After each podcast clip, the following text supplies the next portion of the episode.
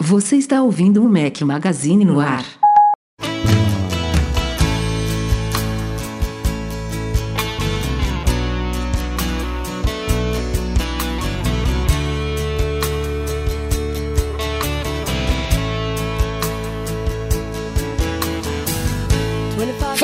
Galera do Mac Magazine, bem-vindos ao nosso podcast 450 ao som de For Non Blondes. Bom dia, boa tarde, boa noite, boa madrugada a todos. Fala aqui seu host Rafael Fishman, com meu companheiro inseparável Eduardo Marques. Grande Rafael Fishman, para quem está acompanhando aqui ao vivo, devidamente tosado, passou a máquina ali, ó, fez um. Passou a. Tá até com degradê, ó. Tá com a máquina mais curtinha ali na lateral, a máquina. Caralho, cara, tinha mais de dois meses que eu não cortava o cabelo. Garoto. Acho que quase, quase três meses, dois meses, sei lá. Pô, mas a pandemia eu tenho, eu tenho em que cortar, Portugal já tá eu tenho que cortar baixinho, do que aqui. Porque Já- já- senão tem que voltar no, no, no barbeiro três semanas depois. Aí eu não tenho dinheiro pra isso não. Não, o euro tá muito caro, tem que economizar mesmo. Passa a máquina, corta uma vez por ano e tá valendo. E nosso convidado especial de hoje é da casa, já esteve aqui, eu acho que mais de uma vez. Muito bem-vindo, Lucas Caton, diretamente de Brisbane, na Austrália. Que horas são, Lucas? Obrigado, ah, são 8 da manhã aqui. Ó, até teve um delay, gente. Quando eu perguntei assim, demorou uns três segundos pra responder. Porra, porque- pro, pra internet chegar pelo cabo lá. Pode ser porque é de manhã, ainda tô acordando. Ah, que bom, cara, que você tá aqui com a gente. Terceira ou quarta vez que eu tô participando. Ah, que bom, que bom. O Lucas é colaborador do Mac Magazine, faz vários trabalhos aí em off que você. É diferente, né? Quando tem é, redatores, vocês veem o trabalho no dia a dia, mas o Lucas nos ajuda imensamente em várias coisas de back-end, de programação, de sistemas. Já gravou vídeo pra gente. Aliás, tem que voltar, hein? A galera curtiu aquele vídeo do Alfred. É, já escreveu artigos também, mas é um colaborador de longa data que a gente curte demais, cara. Obrigado muito pela ajuda, pelo trabalho. Parabéns por tudo que você faz. Poxa, aí. Aliás, eu não obrigado. sei se você pode é, se apresentar aí para quem não acompanhou em outros podcasts, fala- falar um pouquinho do que, que você faz aí. Não sei se você pode dizer em que empresa você trabalha. Enfim, fica à vontade aí. Posso, posso. Ah, primeiramente, obrigado pelo convite aí, é sempre um prazer. Não só fazer as coisas no, no- no- por trás das cenas, né, do Mac Magazine, como participar aqui do podcast. Ah, eu sou programador, então quando algumas coisas dão errado no Mac Magazine, a culpa talvez seja minha. Não, não, Ah, não, não, não. Quando algumas coisas dão errado, eu chamo ele para resolver. Não tem nada disso. né? Exatamente. Ele conserta as coisas erradas que surgem de vez em quando, sei lá, do nada. É. Porque programação é assim, né? Do nada o negócio dá problema. É, a parte boa é que acho que ah, é, o que eu, que eu mexo assim não, não afeta diretamente, tipo, o site não cai, por exemplo. Então, eu não consigo estragar tanto. Mas enfim, eu sou programador, moro aqui na Austrália há mais de 8 anos, trabalho na Envato e. O que mais? É isso. E, e, e escolher uma profissão muito doida, como o Edu falou aí, nessa área de. Quando eu.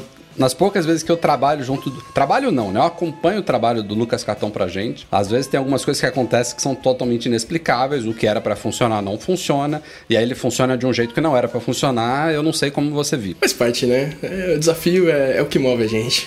Vo- Você que tá dizendo que faz parte. Nas, no- no- nas coisas que eu É, faço. Cara, quando a gente aceita, dói menos, cara.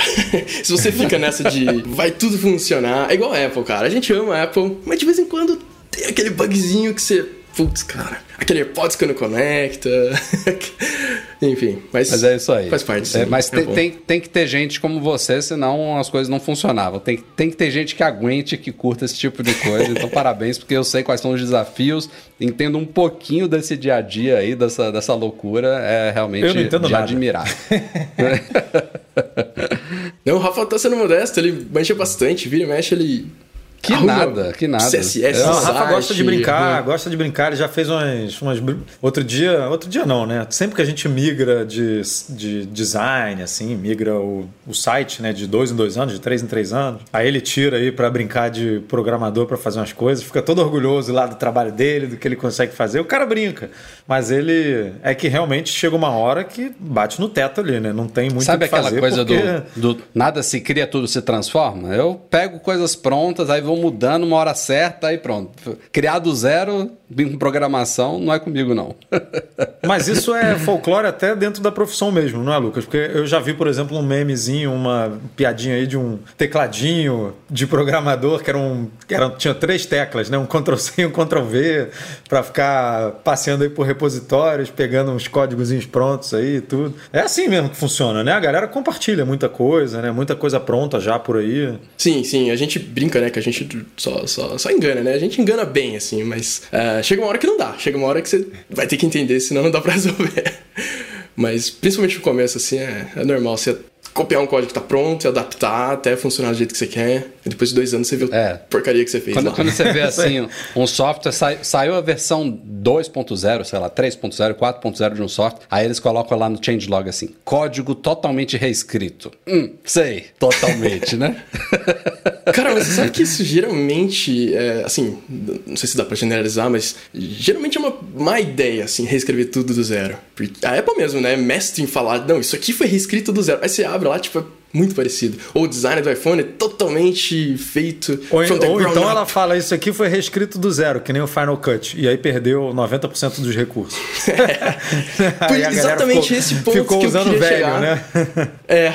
O Keynote teve isso também, né? Acho que toda a suíte da iWork foi, iWork foi, foi assim também. Demorou tipo... anos para voltar a ter uns recursos meio que básicos, assim, que a galera é. já estava super acostumada a usar. É, e aí, não é fácil. Justamente não. por isso que geralmente não é uma boa ideia reescrever do zero. Tem uma história é, não, que é uma. uma... E, e, nem, nem precisa também, né? Às vezes você, alguma é. coisa vale a pena. Ah, você, você usava uma linguagem antiga, ou então não está muito otimizado, ou surgiu alguma coisa que justifique aquilo ali, beleza. Você pegar um, uma parte ali e, e refazer. Mas no geral, realmente acaba não fazendo muito sentido. É, mas enfim, curiosa. estamos divagando aqui nesse, nesse início de podcast. Vamos para a pauta, mas antes dela, recadinhos de vídeos para você aí que não é assinante ainda, inscrito no nosso canal, youtube.com.br Mac Magazine. Inclusive, estamos transmitindo essa gravação aqui, essa bagunça ao vivo agora. São, neste momento, 7 e 11 da noite, horário de Brasília, do dia 11 de novembro de 2021. Acabando mais um ano, hein? Já estamos no finalzinho, mais Porra, um ano infalível de podcast.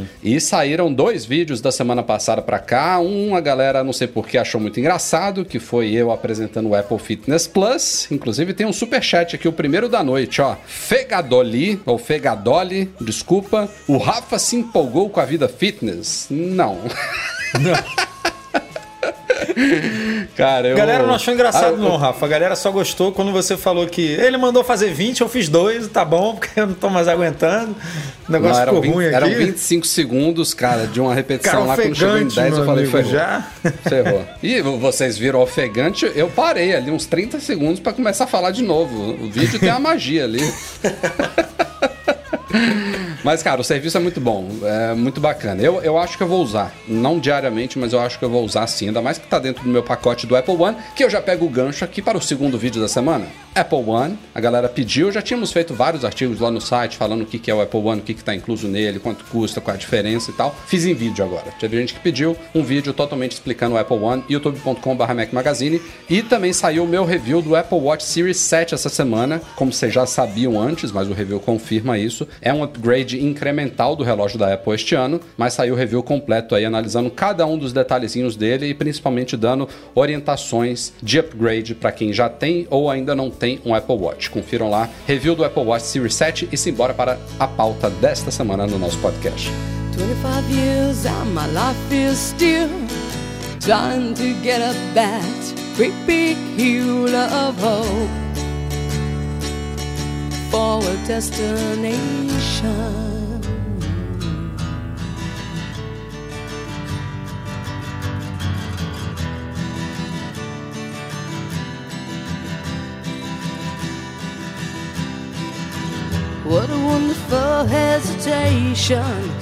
Desde que a Apple tirou os carregadores e earpods das caixas dos iPhones, há longos um ano e pouco, a polêmica demora tanto tempo que parece que já tem mais tempo, né? Mas no ano passado, com a linha iPhone 12, ela mexeu, em, aliás, em todos os modelos, né? Tem gente que até hoje não sabe disso, mas ela manteve naquela época, por exemplo, o iPhone 11 à venda e também tirou do iPhone 11. Na época estava o iPhone 10R à venda, tirou do iPhone 10R. Enfim, todos os iPhones hoje em dia vêm somente com cabo na caixa. Caíram os carregadores e os fones de ouvido com conector Lightning, os AirPods com conector Lightning. Mas na França, desde aquela época, a Apple foi obrigada a continuar entregando AirPods junto dos iPhones. Ela teve que inclusive criar uma caixinha especial lá que junta duas caixinhas, meio como ela faz com o Apple Watch, né? O relógio vem separado da, da pulseira. E ela fez isso não porque, e aí tem toda uma, uma história aí de telefone sem fio e tal que corre sobre isso. Tem gente falando, ah, na França a Apple foi obrigada a entregar o carregador junto dos iPhones. Não, ela era obrigada a entregar entregar, era obrigado a entregar os AirPods devido a uma lei antiga da França que diz respeito à exposição de é, ondas é, radio, radioativas.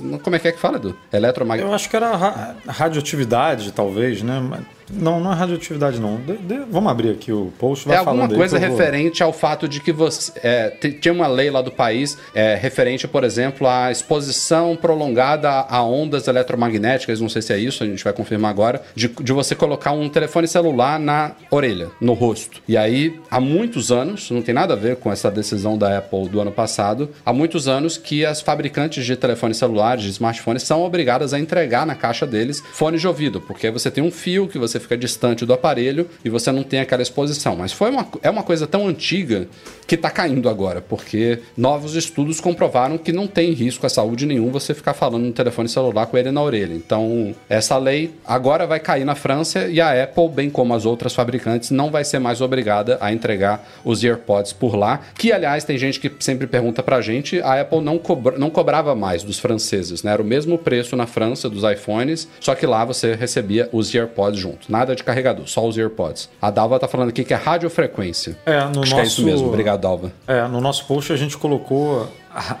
emissões radioelétricas. Mas acho que é, deve ser tudo é, sinônimo. Deve ser a mesma né? coisa. Deve ser tudo sinônimo um do outro. Deve diferenciar muito, não. Mas foi isso aí. Não há estudos que comprovem, na verdade, que isso faz mal, né? Então, essa lei é de bolinha, 2000 e bolinha, ou 1900 bolinha. E aí, como nada está comprovado, caiu agora. E lá a Apple vai se igualar ao resto do mundo que vende iPhones hoje em dia sem acessórios, só com uma só com um cabinho na caixa. E vamos aproveitar enquanto tem cabinho, porque daqui a pouco nem cabinho tem, porque ela hum. vai falar que a gente. que todo mundo tem um monte de cabinho na gaveta, que pode usar os velhos, porque os velhos são compatíveis com todos os carregadores, que também tá cheio aí de, na gaveta aí de todo mundo, então daqui a pouco não tem mais nada. Acho que é uma questão de quando e não de ser, né? Tirar o cabinho. Mas vocês sabem se foi é. uma decisão da França ou se teve alguma pressão da Apple para rolar isso? Hum, acho que. Eu acho difícil ter envolvimento da Apple, porque é um país só, né? Assim, isso não deve mexer muito nas finanças da empresa, né? Em um país. Se fosse na é, União Europeia, é que aí eu. Abre precedente também, né? O próprio Procon já acho que incluiu o termo o, é, mas a questão, França... cara, o, o fato de a Apple ter tirado o carregador junto do fone deixou os fones tão em escanteio, sabe? Teve gente que reclamou, pô, que sacanagem tirar os fones também, mas o foco acabou ficando muito no carregador, sabe? Poucas pessoas comentam os fones. Tanto é que corria essa informação aí distorcida de que na França a Apple tinha sido obrigada a entregar o carregador devido a um processo que rolou Até contra ela o lá. fone, depois que a Apple mudou para o Lightning, não vou dizer que perdeu o sentido, não é isso, porque você poderia, você podia usar com iPhone, óbvio, mas não vira aquele fone universal, né, que você vai usar em qualquer lugar, que é o sim, sim. É o bom do fone de ouvido, né? Se você tem um fone de ouvido com P2 ali, você usa no avião, você usa no computador, você usa no usava, né, no iPhone, usava no, usa no iPad, dependendo do iPad, enfim, você com um fone só usava em todos os seus dispositivos. Perdeu isso. Então, já que perdeu é, isso tenho... e o, o, iPhone é o principal dispositivo né, das pessoas, não tem como ser diferente, aí a galera realmente, eu imagino, tá migrando para algum Bluetooth, não necessariamente os AirPods, porque a gente já comentou aqui que os preços não são tão convidativos, mas Bluetooth é Bluetooth, né? Você tem fones desde 50 reais até, sei lá, 6 mil reais, né? Que nem o 5 mil reais, os AirPods Max. Então, é, você escolhe lá o seu e aí sim você tem um fone basicamente universal, tirando avião, né? Que avião você precisa do, daquele acessóriozinho que a gente já comentou no site uma vez, mas tirando isso, você usa basicamente em qualquer dispositivo hoje. É, eu tenho um uso bem. Uh, assim, pessoalmente eu ainda tenho um fone com fio, com entradinha Lightning. Eu tinha um iPhone 11 Pro, eu vendi uh, ele, mas não entreguei o fone, coloquei no anúncio lá, não entrega o fone, não entrega o carregador. E acho que todo mundo tá acostumado, porque o cara que comprou nem reclamou.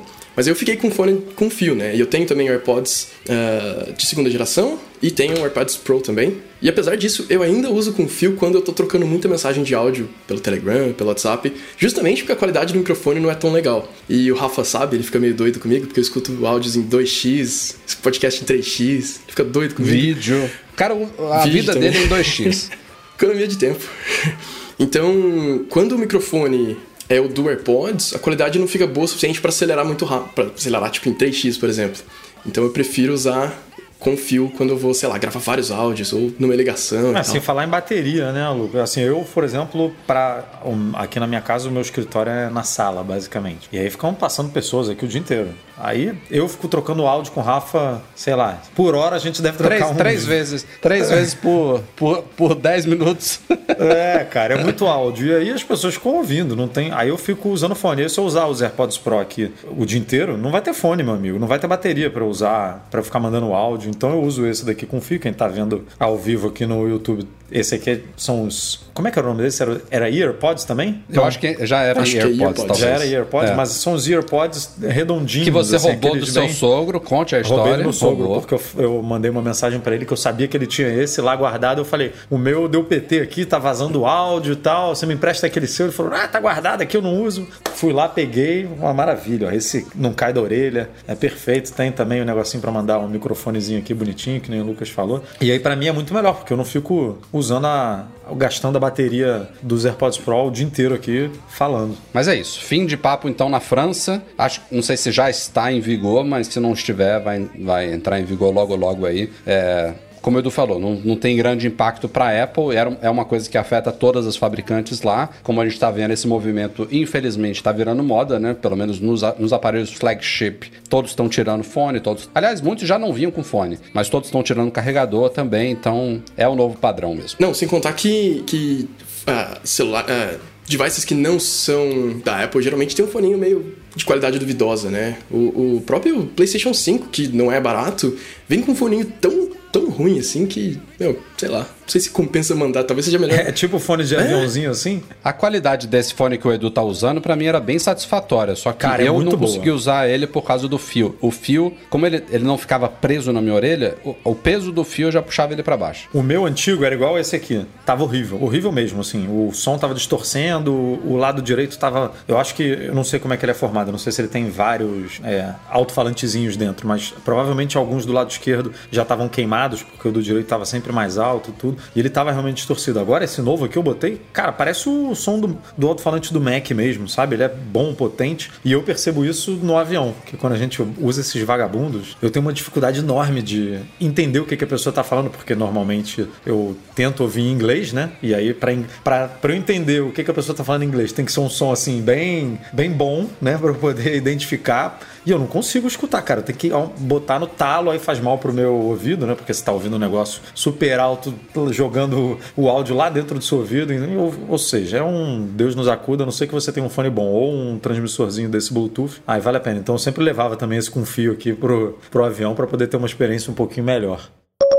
E uma das polêmicas que rolou aí desde o lançamento dos iPhones 13 foi que se descobriu, e a iFixit depois confirmou o porquê disso, que ao fazer a troca da tela de um iPhone 13, mesmo usando um display original, ou seja, você pegando dois iPhones 13 originais, você tirando o display de um e colocando em outro, o Face ID morria. Na verdade, morria não, ainda morre. É, não é, não é, não é uma questão de, de, de, de, uso de telas paralelas, nem, nem, nem, nada do tipo. Tem alguma coisa ali envolvendo a chamada Secure Enclave do iPhone, que é o chip responsável pela segurança dele, que está obviamente conectado ao Face ID que comunica-se ali com o display, afinal o, o Face ID fica logo ali, né, no note do display e faz ele quebrar, o que é uma coisa que não acontecia nas versões anteriores, gerou uma baita polêmica. A iFixit mostrou na prática qual é o chip que está causando essa inconsistência e há inclusive já informações de como é, tem uma espécie de gambiarra, enfim, um processo meio complicado para você superar isso daí e fazer ele funcionar. Mas não, não é envolve ideal. microsolda, né? Envolve umas é, transferências, é, é meio complexo. pesado aí o negócio. Isso, isso falando de reparos é, não oficiais, né? Porque a Apple e centros de serviço autorizados, eles têm acesso não só a peças oficiais,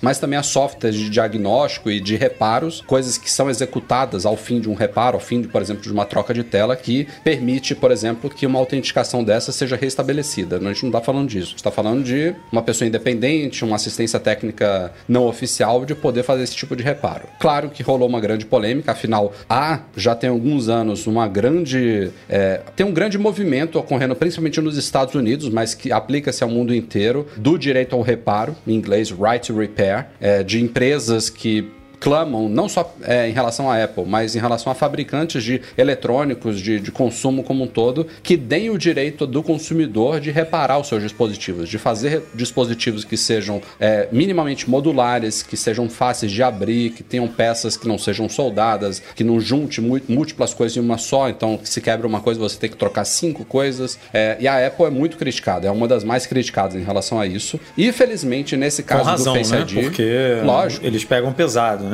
Tá o seu exemplo do teclado aí, que quebrou uma peça que você teve que trocar o teclado inteiro. Os AirPods que você basicamente joga fora, né? Quando dá algum problema, não tem o que Eu fazer. já tive alguns teclados de Mac troca- trocados, inclusive de gerações diferentes. Um dos casos mais emblemáticos de alguns anos atrás, que eu escrevi na época um artigo no site, não, foi antes de, de surgir recall do teclado borboleta, antes de a Apple perceber que tinha feito cagada com o teclado borboleta e tudo mais. A minha tecla S de um Mac antigo que eu tinha quebrou. Uma tecla S.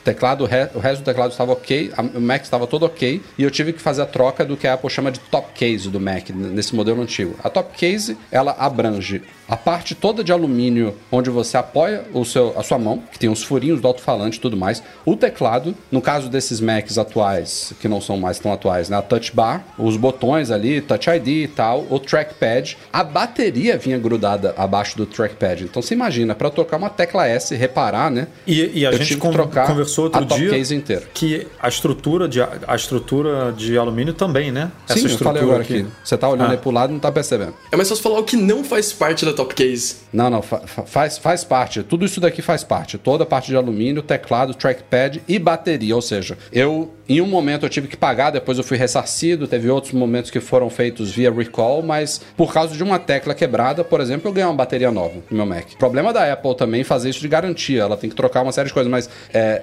em, em- não, havendo, não havendo prejuízo por parte do consumidor, você fazendo em garantia, é triste ver isso acontecer porque há muito lixo eletrônico. A gente está falando de uma empresa que tá aí tirando carregador, tirando fone de ouvido de caixa, pegando o gancho da pauta anterior, que não permite que você conserte uma tecla quebrada, entendeu? E aí, o que, que se faz, né? Com essa outra peça de alumínio, com as outras teclas que estavam boas, com o trackpad, com a bateria. É muito descarte, é muita coisa que talvez uma ou outra é reaproveitada de alguma forma, mas muitas ou vão para reciclagem ou pro lixo, né? Ah, o, o Bruno, nosso redator, tá com problema no trackpad. Não é problema no teclado, é no trackpad. Poderia simplesmente comprar um trackpad novo e substituir. Não pode. Tem que trocar tudo de novo, que nem você aí. Só que no caso dele não tem recall, não tem. é, não tem. Ele vai ter que pagar por isso. Então aí o cara paga uma peça que custa dois mil reais e poderia pagar, sei lá, 300 reais no trackpad. Se fosse algo é, possível de trocar de forma independente, né? Então, chato mesmo. Mas só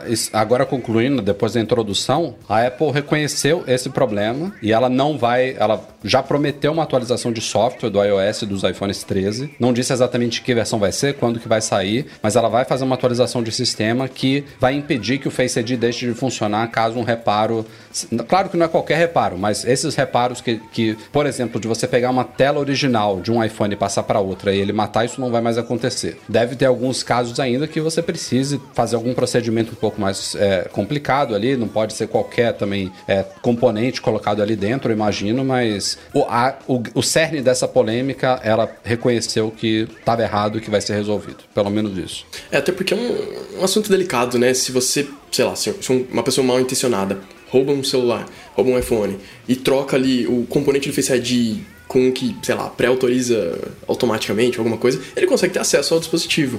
Então é bem delicado, né? Tem que ser feito do jeito certo. Não, e, e de- outra, esse, esse erro de projeto, vou chamar de erro de projeto, tá? O fato de a Apple interligar a tela com o sistema de biometria é um problema dela, sabe? O consumidor não tem que ser. é, não é responsabilizado. A pessoa não. Ah, é penalizado, Uma pessoa que precisa trocar você- a tela. É, penalizado. Você é é. penalizado, pessoa- você paga mais por uma coisa que não, não precisa. Não, você, a sua tela é quebrou, você quer trocar a tela. O que, que tem a ver o Face ID com ela? Isso é um proje o, o projeto da, Apple foi feito dessa forma, não é culpa do consumidor, né, entendeu? O negócio tem que continuar funcionando. Ou no mínimo, Mas que, assim, não pensando em meio ambiente, tá? Pensando só economicamente falando, né? Pro, no seu caso, vai trocar a top case inteira? Troca, beleza, mas cobra só pelo teclado. É, entuba e o resto. En- foi um dos argumentos que eu usei na É, época. Eu falei, ó, o resto, pro- porque eu não, eu, não, eu não quero Pro- pagar pela bateria, não quero pagar pelo alto-falante, sei lá, não quero pagar pelo trackpad. Não, tá tudo bem. É, inclusive pode usar o mesmo se quiser. Não quer? Beleza. Faz o que você quiser aí, recicla e bota né, para vender em outro lugar, não sei, mas eu não quero pagar por isso. Não- eu não precisaria exato. ter que pagar por isso. Né? É por isso que, nesses casos, quem, quem vai na justiça é um argumento muito simples, né? Qualquer juiz vai dar ganho de causa para o consumidor, porque é uma argumentação bem simples, qualquer pessoa é, vai, vai concordar de que há, há, há falha aí por parte da Apple. E falando aqui em troca de peças e de componentes, senhoras e senhores, vocês acreditam que já existe um iPhone com porta USB tipo C? Um cara. Na verdade, acho que não é só um. A gente já tinha falado de um projeto desse há um tempo atrás, mas recentemente, nos últimos meses aí, teve um. Não sei se ele era um engenheiro, se é um entusiasta, enfim, o cara resolveu pegar um iPhone e transformar a porta Lightning em uma porta USB tipo C. Ele documentou todo o processo, tem vídeo mostrando aquilo tudo lá e conseguiu fazer funcionar. Teve que modificar software, é claro, não é simplesmente você trocar a portinha ali para encaixar um cabo, mas conseguiu criar um iPhone com USB tipo C funcional, uma coisa que a gente já discutiu aqui algumas vezes no podcast que eu acho que nunca, nunca vai acontecer oficialmente, porque a Apple tá caminhando para um, um mundo portless, né, sem portas. Eu acho que o próximo passo dela no iPhone, talvez no ano que vem, talvez daqui a dois, três anos, vai ser um iPhone sem porta física, totalmente não só sem fio, mas também magnético, né, com Smart Connector, com alguma com MagSafe, alguma coisa do tipo ali. Se a, se a lei Mas- deixar, né? Se a União Europeia deixar, sei lá, porque. Mas eu acho esse- que ela vai justamente se safar dessa lei, justamente tirar na porta. Tipo, ele não é obrigado a ter uma porta, né? Não, mas ela é. A ideia é que você diminua o lixo eletrônico, né? Que todos os aparelhos compartilhem o mesmo conector, consequentemente o mesmo cabo e o mesmo carregador. Se ela tira a porta e tem que usar um carregador específico que só a Apple tem, que é um cabo magnético que, que é MagSafe, vamos supor, né? Uma segunda geração MagSafe aí que se conecta na, ali onde é o Lightning hoje, em vez de ser na traseira. É um cabo que você precisa comprar que só vai funcionar no iPhone. Aí eu não sei se está de acordo com a lei, entendeu? A lei hoje, que eles querem criar, né? É, é padronizar uma porta, não necessariamente é USB-C, né? Mas É que- pensa, por exemplo, no, no Apple Watch. A Apple, você acha que a Apple vai ter que colocar uma porta USB tipo C no Não, Apple mas Watch? a, a lei, na teoria, por enquanto, pelo menos, abrange smartphone, que é o que todo mundo tem, né? Que basicamente a- a- algumas pessoas têm até mais de um, ah, por conta do trabalho e tudo. O smartwatch, eu não sei se gera um lixo eletrônico tão grande a ponto da, deles estarem preocupados com isso agora, né? Não sei, eu tô falando aqui, tô jogando de, de advogado aqui, porque é, é- Se vier uma lei dessa na União Europeia, que engloba pô, um monte de país, que é um mercado super importante para a Apple, ela não vai fazer um aparelho específico para a União Europeia, né? Dificilmente. Não, de jeito nenhum. Vai ser um global. Aí vai ter que ficar com uma portinha ali. E não vai poder ser Lightning, porque Lightning só existe nos dispositivos Apple, né? Basicamente, hoje em dia, em, em- iPhone e em acessórios, né? Os AirPods e tal. Porque iPad estão todos migrando. Ou no Highlander pouco esse- Touch. o iPad nada, como a gente chama aí, daqui a pouco vai sumir. E eu acho que ele é o único que tá com Lightning hoje em dia, né? O resto já migrou tudo pro USB-C. Então, o Lightning aos poucos Mas tá- olha, olha a oportunidade que a Apple tá perdendo. O cara fez isso, documentou tudo, postou vídeo, tudo mais, beleza, grande façanha. Ele resolveu leiloar o iPhone, colocou no eBay e, cara, ele vendeu o iPhone por quase 90 mil dólares. Fechou hoje, 86 mil dólares o, o lance vencedor. E, e ainda e, e a pessoa não pode nem atualizar software, não pode modificar nada, senão vai quebrar também. Deixa de funcionar lá, não pode Acho instalar que não pode nem reiniciar, iOS. né? é tipo um jailbreak o negócio. Não pode lá. reiniciar, não? Eu acho que não, cara. Não, E é provavelmente de... não tem garantia também. Não, Lógico, não. não. E, e ele deixou claro, se por acaso você esqueceu, atualizou, não me procure, que eu não vou fazer Lógico esse que não. negócio funcionar de novo não, tipo, é contigo. Mas Mas, você não loucura, acha tá que vendo, se a Apple? Mudasse para USB-C no ano que vem, você acha que as pessoas iam reclamar? De, ah, mudou o conector. E iam, claro que iam. Com certeza. Claro. Qualquer coisa que a Apple faz, as pessoas reclamam. Só que são, ah, não sei se a galera são normalmente pessoas não. diferentes, né? A, tem, tem, é, vamos, vamos, supor que não é 50-50, mas se, se tem 50% dos consumidores da Apple que curtem o Lightning, tem cabo pra caramba Lightning, tem vários acessórios que conectam Lightning, não querem que o Lightning saia. Acha que o conector, inclusive, mais bonitinho, é um pouquinho menor do que o USB tipo C, não querem que saia o Lightning. E aí o outro 50% quer muito o USB tipo C. É o que ela fizer, ela vai desagradar 50%. Claro que não é essa divisão certinha, mas é sempre assim. Cara. Eu acho que re... não tem unanimidade. Reclamariam menos se ela tivesse mudado na época que ela mudou no iPad Pro pela primeira vez.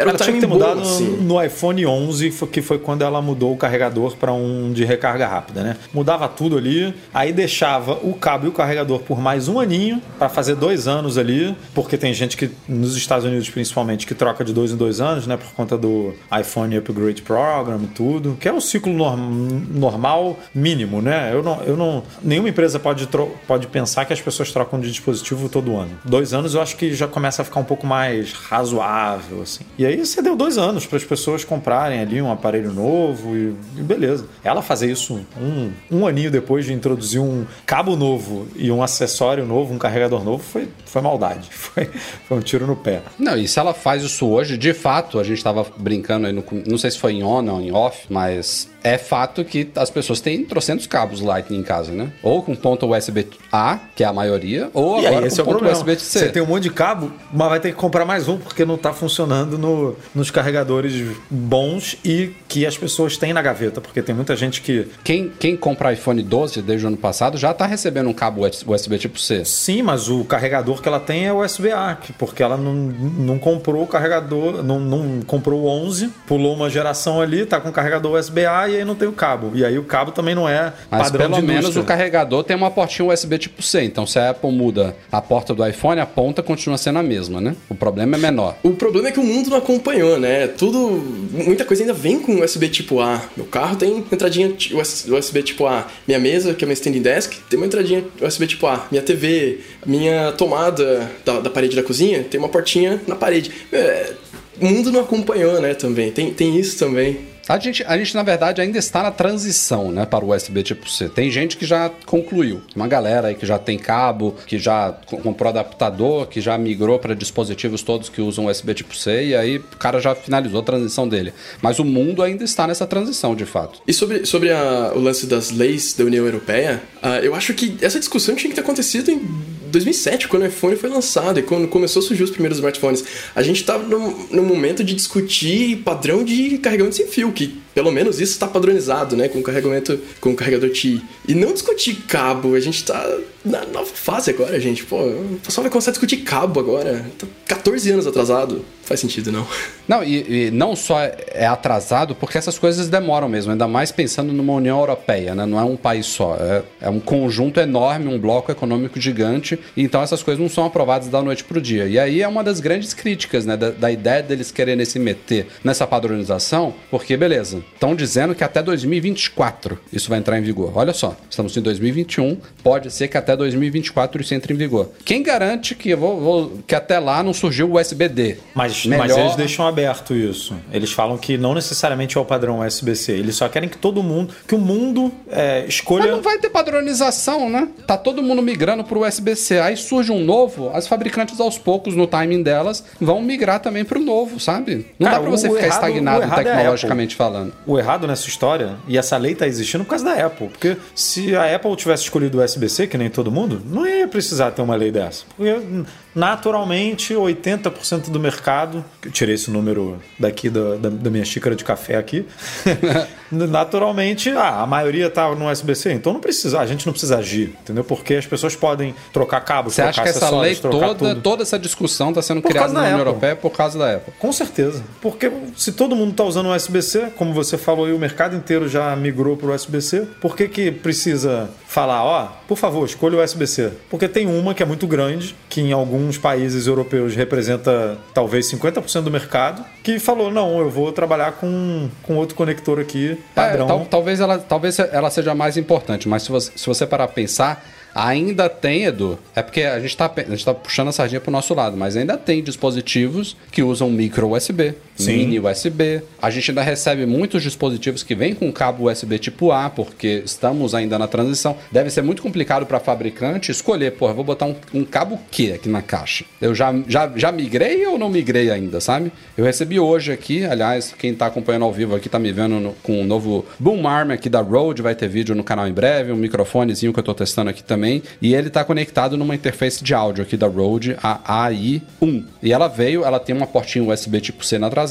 mas o cabo que veio com ela, recebi agora o produto, é USB tipo C para USB tipo A. Eu acho que isso não devia estar acontecendo mais. E, e essa lei eu acho que busca também acabar com isso, sabe? Que tudo seja USB tipo C, qualquer coisa. A, a- a mesa, a standing desk, não tenha mais porta USB tipo A, a geladeira, o, Até sei lá, o porque- ventila- ventiladorzinho USB que você compra na Amazon lá. Tudo Existem várias tipo C, tecnologias que usam esse padrão de conector, né? Não necessariamente a gente está falando de USB-C. O computador, os, os os MacBooks Pro, por exemplo, é Thunderbolt 4, né? E, e é- usa o mesmo conector. Então, você, na verdade, está padronizando só o formato do conector. Você pode ter, no caso desse seu acessório, ah, eu não preciso de uma porta tão potente que passe tanta energia ou que passe uma enorme quantidade de dados. Eu posso escolher uma- um padrão mais baratinho que eu economizo. Você vai lá no, no USB-C mesmo. Não precisa ter um, um padrão é, Thunderbolt 4 que custa mais, que você precisa pagar mais, provavelmente para a Intel, né, que foi a criadora lá da- do padrão da tecnologia, precisa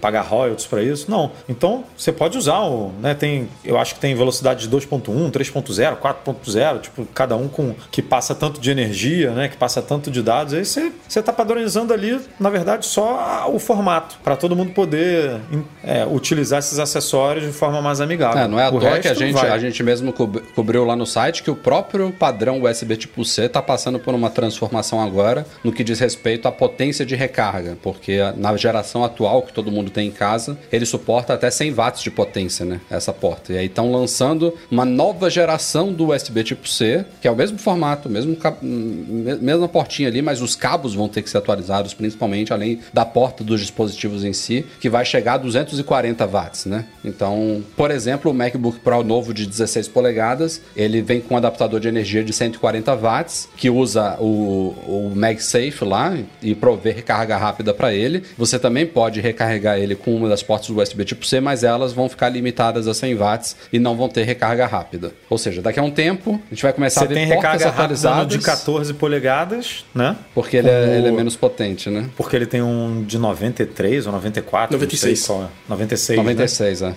É, mas não tem no de 16, porque o de 16 a tecnologia está limitada a 100 watts. Mas, Então, cara, pensa, pensa só no USB tipo C, não nessa polêmica do MacBook Pro, sabe? Daqui a um tempo vai ter a mesma portinha, o mesmo Sim. cabo ali, só que vai ter que ter uma identificação na embalagem. Esse daqui é o novo, sabe? Esse aqui tem mais potência. Pô. Mas é você vai louco. poder usar o velho, é retrocompatível. Se você não quiser recarga rápida, você vai poder recarregar, entendeu? Não vai impedir de usar. Tipo, ah, ah, você vai ter que comprar um cabo novo. Não, você compra o cabo novo se você quiser recarga rápida só. Se você não quiser, você vai ali. Ah, mas se você, tiver, usar, se você tiver um, um dispositivo que necessita de mais potência, você comprou alguma coisa. É o que eu tô falando, né? A ideia é tudo ser USB tipo C. Imagina um ferro de passar USB tipo C, sabe? Aí você vai ter que ter um cabo e uma porta que a- suporte aquela potência daquele ferro, É, isso, sabe? isso já acontece hoje. Se eu pego o carregador que é USB-C do MacBook Air e plugo no, no MacBook Pro de 16, ele não consegue carregar porque o carregador do MacBook Air é desse tamanho, é pequeno e tem acho que 35 Mas watts, isso, 40 isso aí a gente tá falando do carregador, né? Do adaptador de força. O que vai começar a mudar é o próprio Ah, cabo sim. USB tipo C, verdade. sabe? Vai, vai ter cabos que suportam uma potência maior, uma- operam em, em uma potência maior, É. não- seja na, na parte de tensão de corrente, não sei o que, que tá aumentando exatamente ali, mas não vão ser os mesmos cabos, sabe? Vai, vai, vai, vai ter que ter uma atualização aí. Inclusive o, o fórum lá que cuida dessas implementações de USB criou selinhos lá para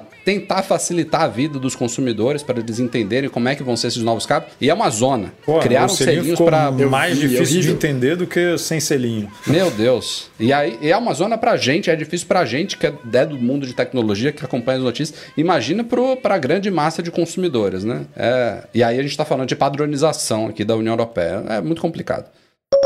Saíram nesta semana as segundas versões beta dos novos sistemas da Apple e iOS. Tá, tá meio, meio doido aí a numeração, tá, tá meio despadronizado. O iOS, o iPadOS e o tvOS estão na versão 15.2. O macOS está indo para 12.1 e o WatchOS está indo para 8.3. A gente achava, né, Edu, inclusive, que É. teríamos uma 8.2 por causa do Apple Fitness Plus e não teve. Não Foi teve liberado e a Apple pulou e não falou air. nada de 8.2. Muito Acho que esquisito, eles se né? enganaram lá, viu? Erraram.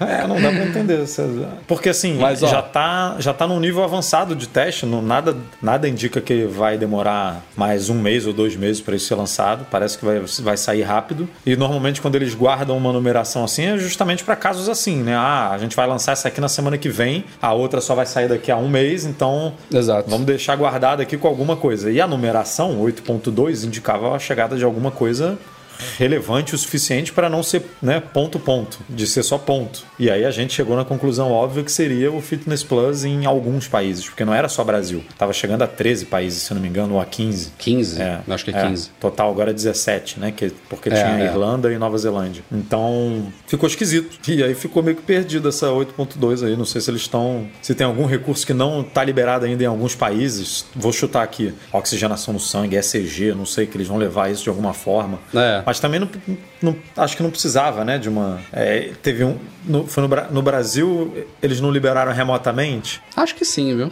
Não me lembro agora. Enfim, Mas enfim, vamos- a- as numerações também pouco importam. O fato é que essas atualizações vão trazer coisas visíveis, novidades visíveis. No macOS, por exemplo, a gente já tinha visto na primeira beta que ele está ganhando SharePlay, que já veio para os outros sistemas, mas não está no Monterey atualmente. Vai chegar na versão 12.1, que é a possibilidade de você compartilhar tela e conteúdos de Apple Music, Apple TV Plus via FaceTime. Está chegando ao macOS Monterey 12.1. E nos outros sistemas, nessa segunda beta, surgiram várias coisinhas novas. Talvez a mais relevante de todas é o retorno de um daqueles recursos contra abuso infantil que a Apple tinha introduzido. Agora eu já nem me lembro quando é que foi, Edu. Era 14 ainda? Era 14. 14.8, 14.7, alguma coisa assim. É. Aí ela adiou pro 15 Ela trouxe, da ela, polêmica. ela ia trazer três novidades de vez, que inclusive foi um dos temas da polêmica na época, na época né? Do- de ela ter misturado três coisas, sendo que duas eram mais ou menos ok e uma foi muito polêmica. Essa muito polêmica ainda tá em hold, não, não, não tá voltando agora. Mas uma delas,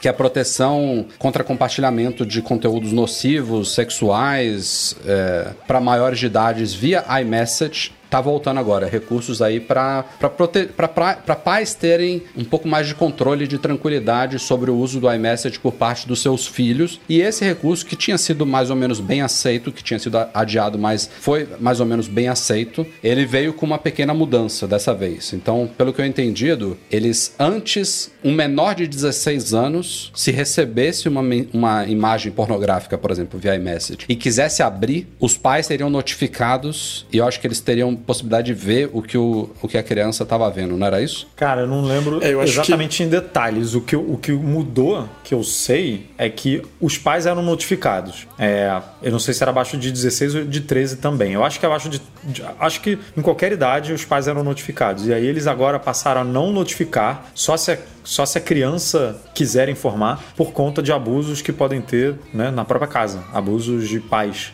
É, É, que aí o pai ia ficar 13. sabendo e aí é óbvio que é um perigo para a criança, né? Então mostra um pouco a importância da Apple discutir o assunto antes Exatamente, de uma era isso que- implementação isso que com quem entende do assunto, né? Porque esse era um que você comentou, super bem aceito, era uma coisa meio que óbvia, entre aspas, na cabeça da Apple, e não é tão Uhum. óbvio assim, porque você precisa pensar com a cabeça dos problemas que existem no mundo, não com as cabeças do, digamos, politicamente correto, porque o que acontece no mundo, não é- infelizmente, não é o politicamente correto. Então, a gente, a Apple tem que envolver mais pessoas nessa discussão, envolveu, tanto é que, como você falou, ela adiou indefinidamente esse terceiro, é, esse terceiro recurso que realmente precisa de mais discussão. O terceiro Precisa- recurso, só resumindo aqui, era aquele que faria um, um monitoramento e escaneamento de fotos localmente no iPhone para detectar, por exemplo, hashes, né? pornografia É. infantil e tudo mais, aqueles hashes e tudo mais. Esse daí tá suspenso por tempo indeterminado. É, e aí veio com essa pequena mudança que eu realmente não sei aqui se, se é só para quem aba- abaixo de 13 anos, se engloba também de 13 a 16, como você comentou, mas eu sei que agora a criança é,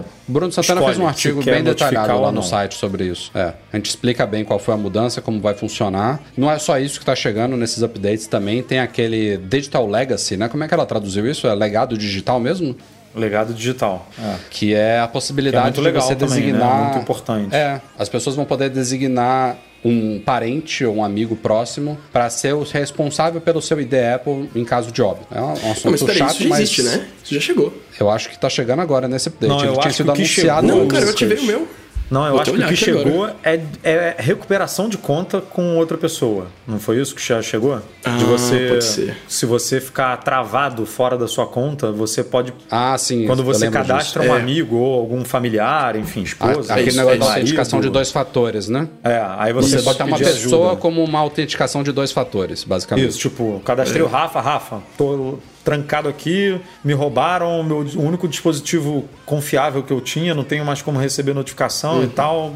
Aí me ajuda, te ajuda. Agora Mas ainda assim a pessoa não consegue ter acesso aos seus dados, né? Então Não, são coisas não, realmente não. diferentes. É, mas o legado É, é. digital, ele também não tem acesso a todos os seus dados, tá? Por exemplo, senha, é, que acho que as senhas que estão nas chaves do iCloud, tem algumas coisas que, que não estão dentro desse, desse pacote aí. Mas você é, dá mais informações, obviamente, né? Você, principalmente a possibilidade da pessoa cancelar a conta, né? Fechar a conta. Pô, não, não quero que ela Parar de cobrar Apple TV dados. sempre. Exatamente, né? Tudo continua, né? O cartão tá lá cadastrado, o Apple One tá lá debitando R$ 69,50 por mês, sendo que você não precisa mais, né? Não, não tem motivo. Então, é, serve muito para isso também. E, e é importante, né? Todas as empresas tinham que começar a pensar um pouco nisso. O Facebook a gente já publicou também no site é, como você passa o controle para outra pessoa em caso de falecimento e tudo. Então, é, uma, é um ponto muito importante, porque imagina, cara, tem um acidente, né? A pessoa vai, tudo continua online, né? Todas as contas em redes sociais, em serviços, em streamings, em... Como é que você faz com isso tudo? Sem uma procuração ou sem um, sem um documento? E, vale, você- vale notar que vai ser opcional, né? Se você não quiser designar ninguém, ah, quero morrer, quero ficar tudo. Quero dar que trabalho pra minha minha conta vá família. comigo pro túmulo. É. Quero dar trabalho mesmo, se vira aí para é. cancelar o negócio para mim. É. Agora, tem mais outras novidades, só citando aqui en passant, porque é, tem, tem bastante coisinha, mas tem um recurso que já foi lançado, já está funcionando hoje, que é o ocultar meu e-mail, hide my email. A gente tem artigo lá no site explicando como usar isso, que é você criar um alias, né, um apelido do seu e-mail do iCloud. Você pode criar quantos você quiser, e aí, sei lá, você vai se cadastrar numa newsletter. Você pode gerar um e-mail aleatório para aquela newsletter que faz o redirecionamento para o seu e-mail principal, mas você não precisa compartilhar o seu e-mail principal com a newsletter. Então, se por acaso a newsletter for de gente maldosa e que vem de base de e-mails e você começa a receber spams por causa daquilo ali, você pode simplesmente cancelar aquele alias que você criou e cortou o mal pela raiz. Você não precisa ficar compartilhando seu e-mail principal. Isso já está funcionando, mas a Apple vai integrar mais esse recurso ao Mail tanto do iOS e do iPadOS 15.2, quanto também ao mail do macOS 12.1. Então, na hora que você for enviar um e-mail, você vai poder ali, na- no campo de, você vai poder gerar um e-mail aleatório ali, sem compartilhar o seu e-mail original. Muito bacana isso daí. Achei É, super e ele legal. cria um É e-mail desse também quando você usa o iniciar sessão com a Apple, né? Quer dizer, ele cria não, você Isso. pode optar Você- por a criar, opção, né? né? Você tem a opção, você pode usar o seu e-mail verdadeiro ou se você quer, ah, quero criar uma conta aqui nesse aplicativo que eu vou usar agora só, tô viajando, quero pagar o parquímetro lá da rua e tá me exigindo aqui um cadastro e eu nunca mais vou usar isso na minha vida, ou só vou usar daqui a cinco anos. Exato. Aí Você, você, tem pode usar e o desenvolvedor tem opção também, eu acho. Porque às vezes ele não oferece essa opção, né? De esconder. Ah, é? Você Eu coloca lá, não- não você sabia, não. está com a sessão Apple e ele fala, seu e-mail vai ser compartilhado. Porque Ah, Eles é? têm eu- opção também. Sabia, eu só não. usei o sessão, eu iniciei a sessão com a Apple em um aplicativo recentemente, foi a primeira vez que eu usei e tinha a opção de compartilhar ou não. Ele me Eu deu... achava que era uma condição do, do, do recurso, não sabia. É. Bom saber. E só para terminar aqui, tem mais duas coisinhas que estão chegando também com esses novos updates. O aplicativo Apple TV está ganhando uma nova aba de loja, né, deixando ele um pouquinho mais coeso aí, então você vai poder navegar na iTunes Store, né, para você comprar e alugar filmes no numa área de loja. Tinha, ficava tudo muito misturado ali, eles estão separando. Inclusive no iPad ele está ganhando uma nova sidebar, né? Uma, uma barra lateral ali para facilitar a navegação pelo app, Apple TV. E também tem novidades ali no aplicativo Buscar referente a AirTags. Você vai poder fazer um rastreamento ali de itens nas suas proximidades de uma forma mais fácil ali pelo app Buscar, entre outras novidades que a gente já tinha comentado antes. Então são updates bons aí, estão na. Acho que são segundas betas que saíram agora, né? Então pode ser que ainda demore um pouquinho, mas eu acho que saem, meu palpite é que saem este ano ainda. Talvez não em novembro, mas em algum momento de dezembro eles devem ficar prontos e saem para todo mundo. E quando é que a Apple vai melhorar isso tudo aí e mudar o nome desse aplicativo? Apple TV para um outro nome, para ficar mais fácil pra gente pra gente que trabalha com isso, para explicar para as pessoas. Porque a Apple é. TV, a caixinha pretinha, né, set-top box, eu já não tenho menor convicção de que a Apple vai mudar o nome. Vai Tem continuar... vídeo tem um vídeo só sobre isso lá no canal. Eu tive é. que explicar como que você acessa os conteúdos do Apple TV Plus usando o aplicativo Apple TV rodando na sua Apple TV. Se você não entendeu o que eu tô falando, confira lá o vídeo. É, é brabo, cara. E, e, esse aplicativo poderia, né? Ter um outro nomezinho. Eu não sei qual, não vou aqui dar uma de sabichão, mas qualquer coisa seria melhor para ajudar as pessoas a. Ah, não. Entro aqui nesse aplicativo aqui de filmes e séries da Apple e dentro desse aplicativo de filmes e séries existe um serviço aliás, de O aplicativo do Apple Music é música, né? O que, que é? É verdade. Para você ouvir, para você acessar o Apple Music, você abre o aplicativo música. Ah, pronto. Antes o aplicativo Apple TV se chamava filmes, mas agora tudo bem, né? Porque tem série ali dentro, então não pode chamar só de filme. Mas sei lá, bota um. Separa, faz um filme e um séries. não, e hoje é o aplicativo é meio que um agregador, né? Você pode acessar outras é, outros, você pode assinar canais dentro dele. De Ainda tem os canais da Apple TV, que é outra coisa também. Uma bagunça do caramba, cara, o negócio. É difícil, é realmente. Esse é difícil mesmo de explicar e de. É, outro dia, só, só pra vocês terem uma ideia, minha esposa tava vendo é, HBO Max na televisão, na Smart TV, aí a conexão aqui com a internet na Smart TV é horrível. Aí eu falei, muda aí pro, pra Apple TV que é melhor. Aí ela, quando ela ligou, estava dentro do aplicativo TV, que por acaso dentro da Apple TV ela não bota Apple TV, né? Ela só bota TV, o nome do aplicativo. E aí tinha lá é, um bannerzão HBO Max. Só que esse banner HBO Max não é o aplicativo HBO Max. Ele tem alguns conteúdos assim. E você não entra no seu perfil. Quando você clica no. Quando você entra Nossa, no. cara, que confusão. É, quando você, você entra ali no HBO Max, ele está sugerindo algumas alguns conteúdos dentro, dentro do meu usuário, porque o meu usuário está logado dentro da Apple TV, e aí ele fala: ah, o Eduardo pode, pode ser que ele goste de Game of Thrones ou de, sei lá, Succession. E aí ele tá lá é, indicando 3, 5, 10 usuários. Aí a Alessandra ficou assim: mas cadê o, cadê o que eu estava assistindo agora? Era para mostrar aqui na cara, né? Eu falei: não, não, você não está dentro do HBO Max. Sa Vai apertando menu, menu, menu, menu, até você chegar na tela dos aplicativos. Agora entra no HBO Max para você entrar no seu perfil para mostrar o que você estava assistindo. Cara, é um, isso é a gente que entende, né? Ela não é uma, uma leiga digitalmente, assim. Ela entende das coisas. Imagina uma pessoa não, eu, que... A gente direto vê comentário de gente que, ah, experimentei o Apple TV Plus, mas era tudo pago lá dentro. Eu dou razão para essas pessoas. É, eu tô pagando. Culpa da Apple. Né, tô pagando 10 reais aqui por mês, mas é tudo pago aqui dentro. É, eu pago 10 reais para ter acesso para pagar? Como é que é esse negócio? Culpa da Apple.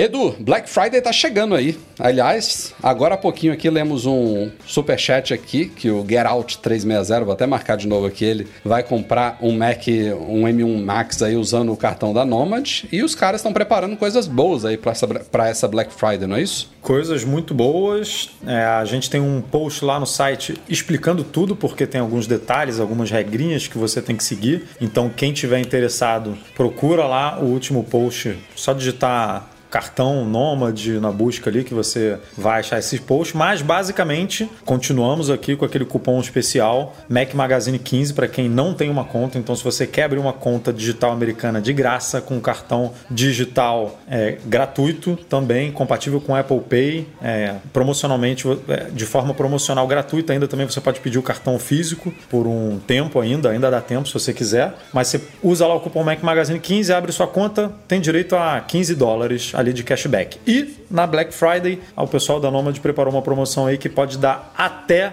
70 dólares de cashback para você, dependendo aí do dólar, dependendo do tudo, de tudo. Tem, tu, tem todas as regrinhas lá no post de É, não como funciona. ficar explicando aqui tudo, É. como funciona. Tem um post lá no Mac Magazine, coloca lá na busca Black Friday Nomad. Tem um post explicando tudo, como que você tem que abrir a conta, o nosso cupom Mac Magazine 15, como que você garante esse cashback. Não é simplesmente abrir a conta, você tem que fazer uma remessa, fazer um investimento, é uma coisinha lá para você garantir que tem um saldo na sua conta lá da Nomad. E aí você ganha o cash- o cashback de 15 dólares. E aí tem essa oportunidade agora da Black Friday e a oportunidade de você, inclusive, comprar coisas nos Estados Unidos, né? Que tem uma Black Friday muito legal, que inclusive já começou a rolar, né? É, algumas semanas antes, a Black Friday, se eu não me engano, cai dia 26 este mês. 26, é. 26 de novembro é a Black Friday de fato. Dia 29 de novembro tem a Cyber Monday, que é na segunda-feira seguinte. Mas o mês inteiro é recheado de promoções reais, né? Não é metade do dobro, não, é reais. E aí você pode usar o seu cartão da Nomad e pode, inclusive, importar para o Brasil usando a nossa parceria da Zip4Me. macmagazine.com.br barra Zip4Me ou barra Agora Você Pode. Pensa que quem não tem conta pode ganhar 85 dólares, meu amigo, de cashback no- na semana da Black Friday. É uma grana. Hoje em dia, com esse dólar aí a 5,50, 5,60, pô, é um, uma- um belo desconto aí no bolso para quem já está planejando fazer alguma comprite. A gente tem acompanhado há alguns anos o, o tanto que a Apple tem investido em serviços, né? É, se desvencilhando aí da dependência que ela tinha, principalmente com vendas de iPhones. Tem muitos anos já, ela tinha inclusive há um tempo atrás uma meta de dobrar o faturamento de serviços, que foi atingida muito antes do que ela tinha estipulado. Já dobrou essa meta de novo, enfim. Mas ela lançou essa semana, vejam só, um novo serviço. É, a gente viu, por exemplo, a chegada do Apple Fitness Plus ao Brasil e Portugal recentemente, mas é um serviço que já existia desde o ano passado, o Apple Fitness Plus. Dessa vez ela lançou um serviço chamado Apple Business Essentials. E como o nome já diz, é um serviço destinado a negócios, especialmente para pequenas empresas. Então, é mais um serviço de assinatura da Apple. Acho que vai ser cobrado, inclusive, por usuário né, de empresa, se não me falha a memória. Tem Vai. alguns planos diferentes, mas a Apple está oferecendo um pacote aí de gerenciamento e suporte para principalmente pequenas empresas. Tem, acho que um limite lá de, acho que são 50 usuários, então é realmente para small 500 business. 500, é. São empresas 500. Até, até 500 empregados. Já é funcionários. pequeno, médio porte, né? Sim, sim. No vídeo que ela fez pra demonstrar, ela usa o exemplo de uma empresa com 50 funcionários. Ah, Mas então foi isso que me no artigo do. Mac Magazine Entendi. comenta que são 500, até 500. É, ela fala que 50 funcionários podem ter até 150 dispositivos, né? Porque ela, é- ela bota que um funcionário tem um iPhone, um iPad e um Mac. E aí uma equipe de TI teria que gerenciar 150 dispositivos, mesmo para uma empresa que tem só, entre aspas, 50 funcionários. Então é, ela quer ajudar justamente essa galera, né? Esse nicho, essas empresas menores, porque a empresa grande tem capacidade de ter um departamento de TI suficientemente bom para dar conta disso tudo. Né? Então ela está mirando ali uma, um segmento bem interessante. né? Mas o que que inclui nesse, nesse pacotinho aí? Cara, ela está incluindo um, é, pelo que eu entendi, um, é, o, você vai ter um painel de administração que você controla é, como o ambiente de trabalho do, do empregado. Então você já, já determina quais aplicativos que vai ter. Quando, quando a pessoa fizer o login, o Mac dela já vai estar pronto para trabalhar com os aplicativos e com tudo que a empresa fornece, né? Sei lá, se usa é, Spark, Outlook, é, que usa qual aplicativo de calendário, qual aplicativo para videochamada, qual aplicativo para. Então esse ambiente já fica todo preparado. Ela facilita a questão de update dos dispositivos, né? De forma é, centralizada. Então o- você consegue fazer o gerenciamento desses updates de uma forma muito mais fácil. Tem também um plano que vai chegar depois que envolve inclusive reparo, né? Ela vai dar tipo um Apple Care pra- É, eu acho que é Apple Care mesmo. é, que aqui. mesmo, é. Vão ter duas, duas trocas, é, dois reparos por ano. Inclusive reparo é, físico. Você vai entrar em contato com a Apple e em até quatro horas um- uma pessoa de suporte vai estar na sua empresa para consertar localmente ali o produto que tiver com, com defeito, né? Mac, iPhone, iPad, enfim, o que tiver que ser feito. Ela, ela resume aqui em, em algumas, algumas palavras aqui o que está englobado. É configuração, é setup inicial, né, backup de dados, segurança, iCloud, né? suporte, é. claro, né? Suporte 24/7, reparos e atualizações, né? Ou seja, simplificando todo o trabalho do profissional de TI para pequenas e eu diria médias empresas. Ela chama aqui de pequenas, mas até 500 usuários não é uma empresa pequena não. Mas For Tem assim, alguns planos- Ma- Mac Magazine é uma microempresa. É, imagina. Esse lance das atualizações deve ser pra empresa também saber se tá todo mundo no mesmo, eh, na mesma versão, se tá na última versão, se não tem problema de segurança e tal. Porque tem outros aplicativos, outra, outros serviços disso, por exemplo, tem um que chama Jamf, J-A-M-F, É, que já é ela tá parceira da Apple e tem daí. outros. É. E ela tem parceira, por exemplo, a empresa que eu trabalho usa esse Jamf. A empresa tem mais ou menos uns 700 funcionários, então não entraria nesse, nessa categoria da, do Business Essentials. É isso que chama? É, Business Essentials. O Jamf não entra nessa categoria. Desculpa, a- empresa que eu trabalho não entra nessa categoria. ah, mas eles têm parceria com a Apple. Tanto é que quando a empresa manda um laptop novo pra gente, um MacBook, a própria Apple instala o Jamf e manda de fábrica direto pra gente. Não passa pela empresa. Justamente para eliminar essa, essa necessidade de ter um departamento de TI. Então o nosso departamento de TI é muito enxuto. É basicamente para lidar com máquinas Windows. Porque Mac vem direto da Apple, quando tem problema a gente lida direto com a Apple.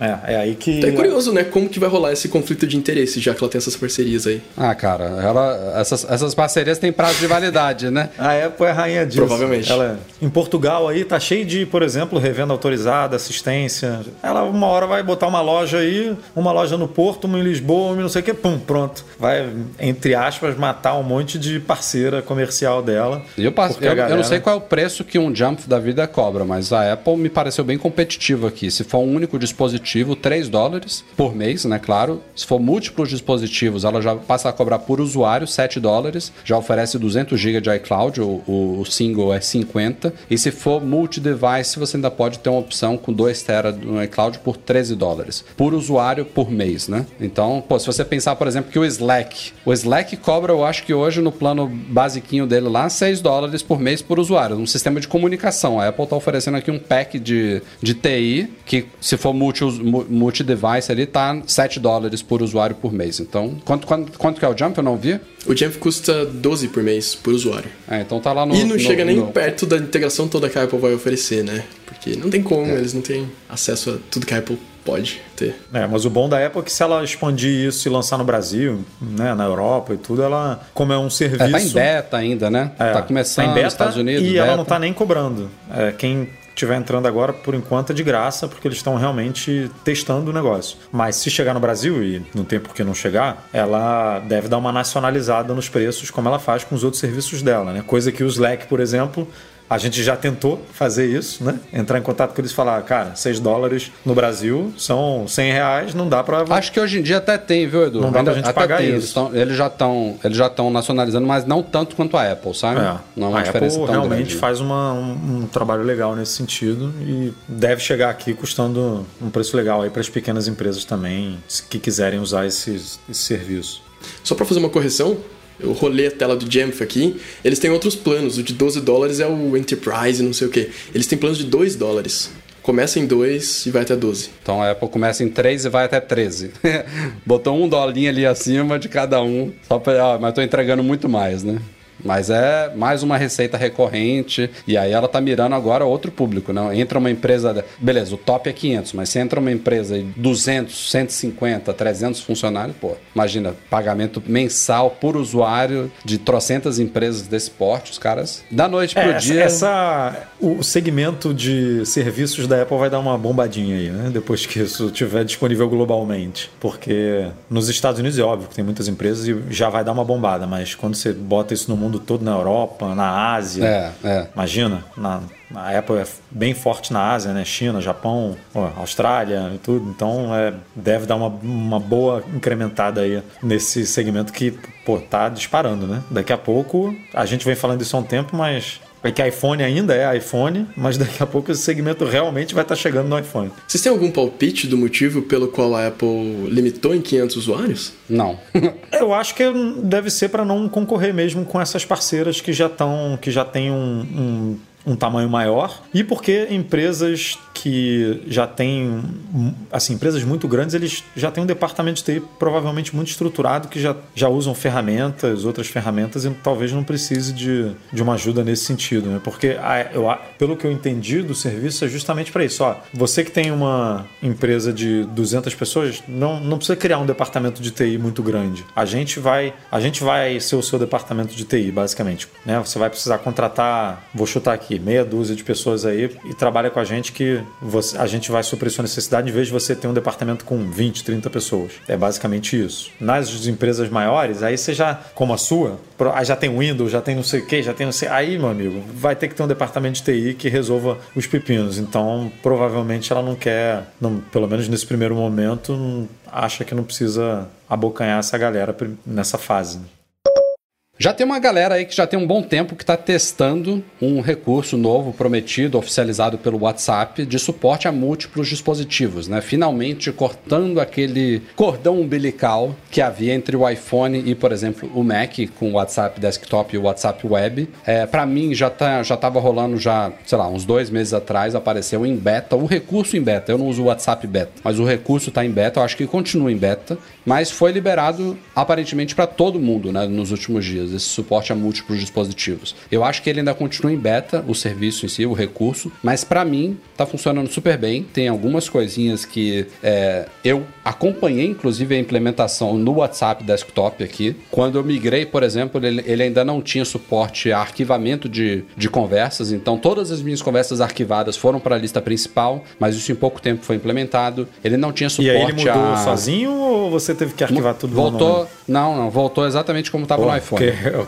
Imagina. A de arquivado que eu tenho aqui, mano, é. e se viesse para a lista de novo, ele não um tinha é, é, chats fixos, né? Lá no topo, também implementaram. Tem uma outra coisinha que ainda tá faltando, mas era, eram essas duas que mais me incomodavam e que eles já implementaram. É, e para mim, cara, ele tá funcionando muito melhor. Para mim não faz tanta diferença o fato de que eu não preciso estar com o iPhone conectado, porque meu iPhone está conectado sempre à internet. Eu entendo que para algumas pessoas isso vai fazer diferença. Eu senti uma vez a diferença disso, que foi quando eu coloquei o iPhone para atualizar para o último iOS, que a gente ficava offline enquanto estava atualizando e o WhatsApp continuou funcionando. Foi a última vez que eu dei uma risada assim, falei, olha que legal, o WhatsApp está funcionando ainda. Mas, cara, o que, eu, o que eu achei bacana é que, é, como há uma conexão direta do WhatsApp desktop com os servidores do Facebook, do, da, da, Meta, né, agora, é, onde está o WhatsApp, as coisas ficaram mais rápidas aqui no Mac, sabe? Que é como eu costumo usar o WhatsApp do dia a dia, né? Eu não fico usando no iPhone. Eu abro o WhatsApp desktop aqui e tô no Mac, então, para receber mensagens, para reproduzir áudios, para reproduzir vídeos, principalmente, cara, vídeos, até eu migrar isso, quando eu dava play ali, ele ficava ali rodando, rodando. Às vezes era 10, 15, 20 segundos para começar a reproduzir um vídeo. Agora é praticamente instantâneo. Então,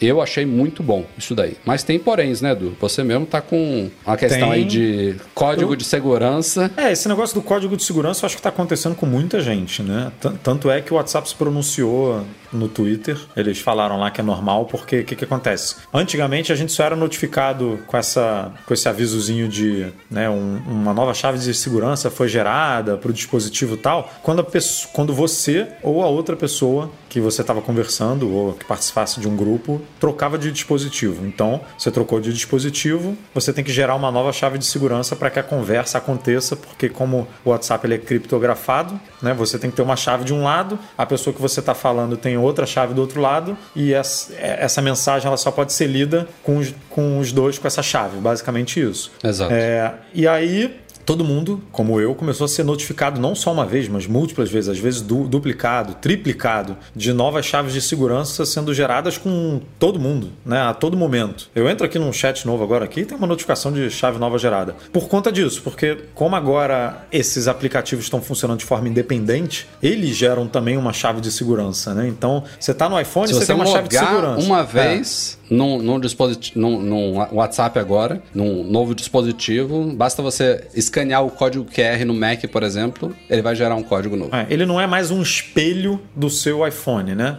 Apesar dele do, do histórico não estar tá meio que sincronizado na nuvem como o Telegram, ele não funciona da mesma forma, tudo ainda está armazenado no seu iPhone, né? Tanto é que está consumindo lá uma boa quantidade de, de capacidade interna, provavelmente, por conta disso. Mas mesmo ele não funcionando como o Telegram, ele agora são os dispositivos é, isolados, né? Então migrou. Você fez o login no WhatsApp Web, você gerou uma chave, uma chave de segurança nova. Gerou, entrou no desktop, chave de segurança nova. Agora, por isso eu entendo, perfeito. Aí você é notificado e as pessoas ficaram um pouco preocupadas, né? Porque, nossa, será que clonaram o meu telefone? Será que clonaram o telefone da pessoa que eu tô falando? Porque eu tô recebendo aqui um monte de aviso e tal. Não. Aí o WhatsApp se pronunciou dizendo que não, que é normal, que todo mundo tá recebendo. O que, o que eu acho que não é normal são essas mensagens duplicadas ou triplicadas pro mesmo número, né? Tipo, sei lá, eu, eu e o Rafa aqui estamos falando. Aí eu entrei, o Rafa entrou pelo WhatsApp desktop novo lá. Aí eu recebi três notificações de que o, a, é, isso, o Rafa isso não está acontecendo aqui. Né? Começou né? uma chave, é,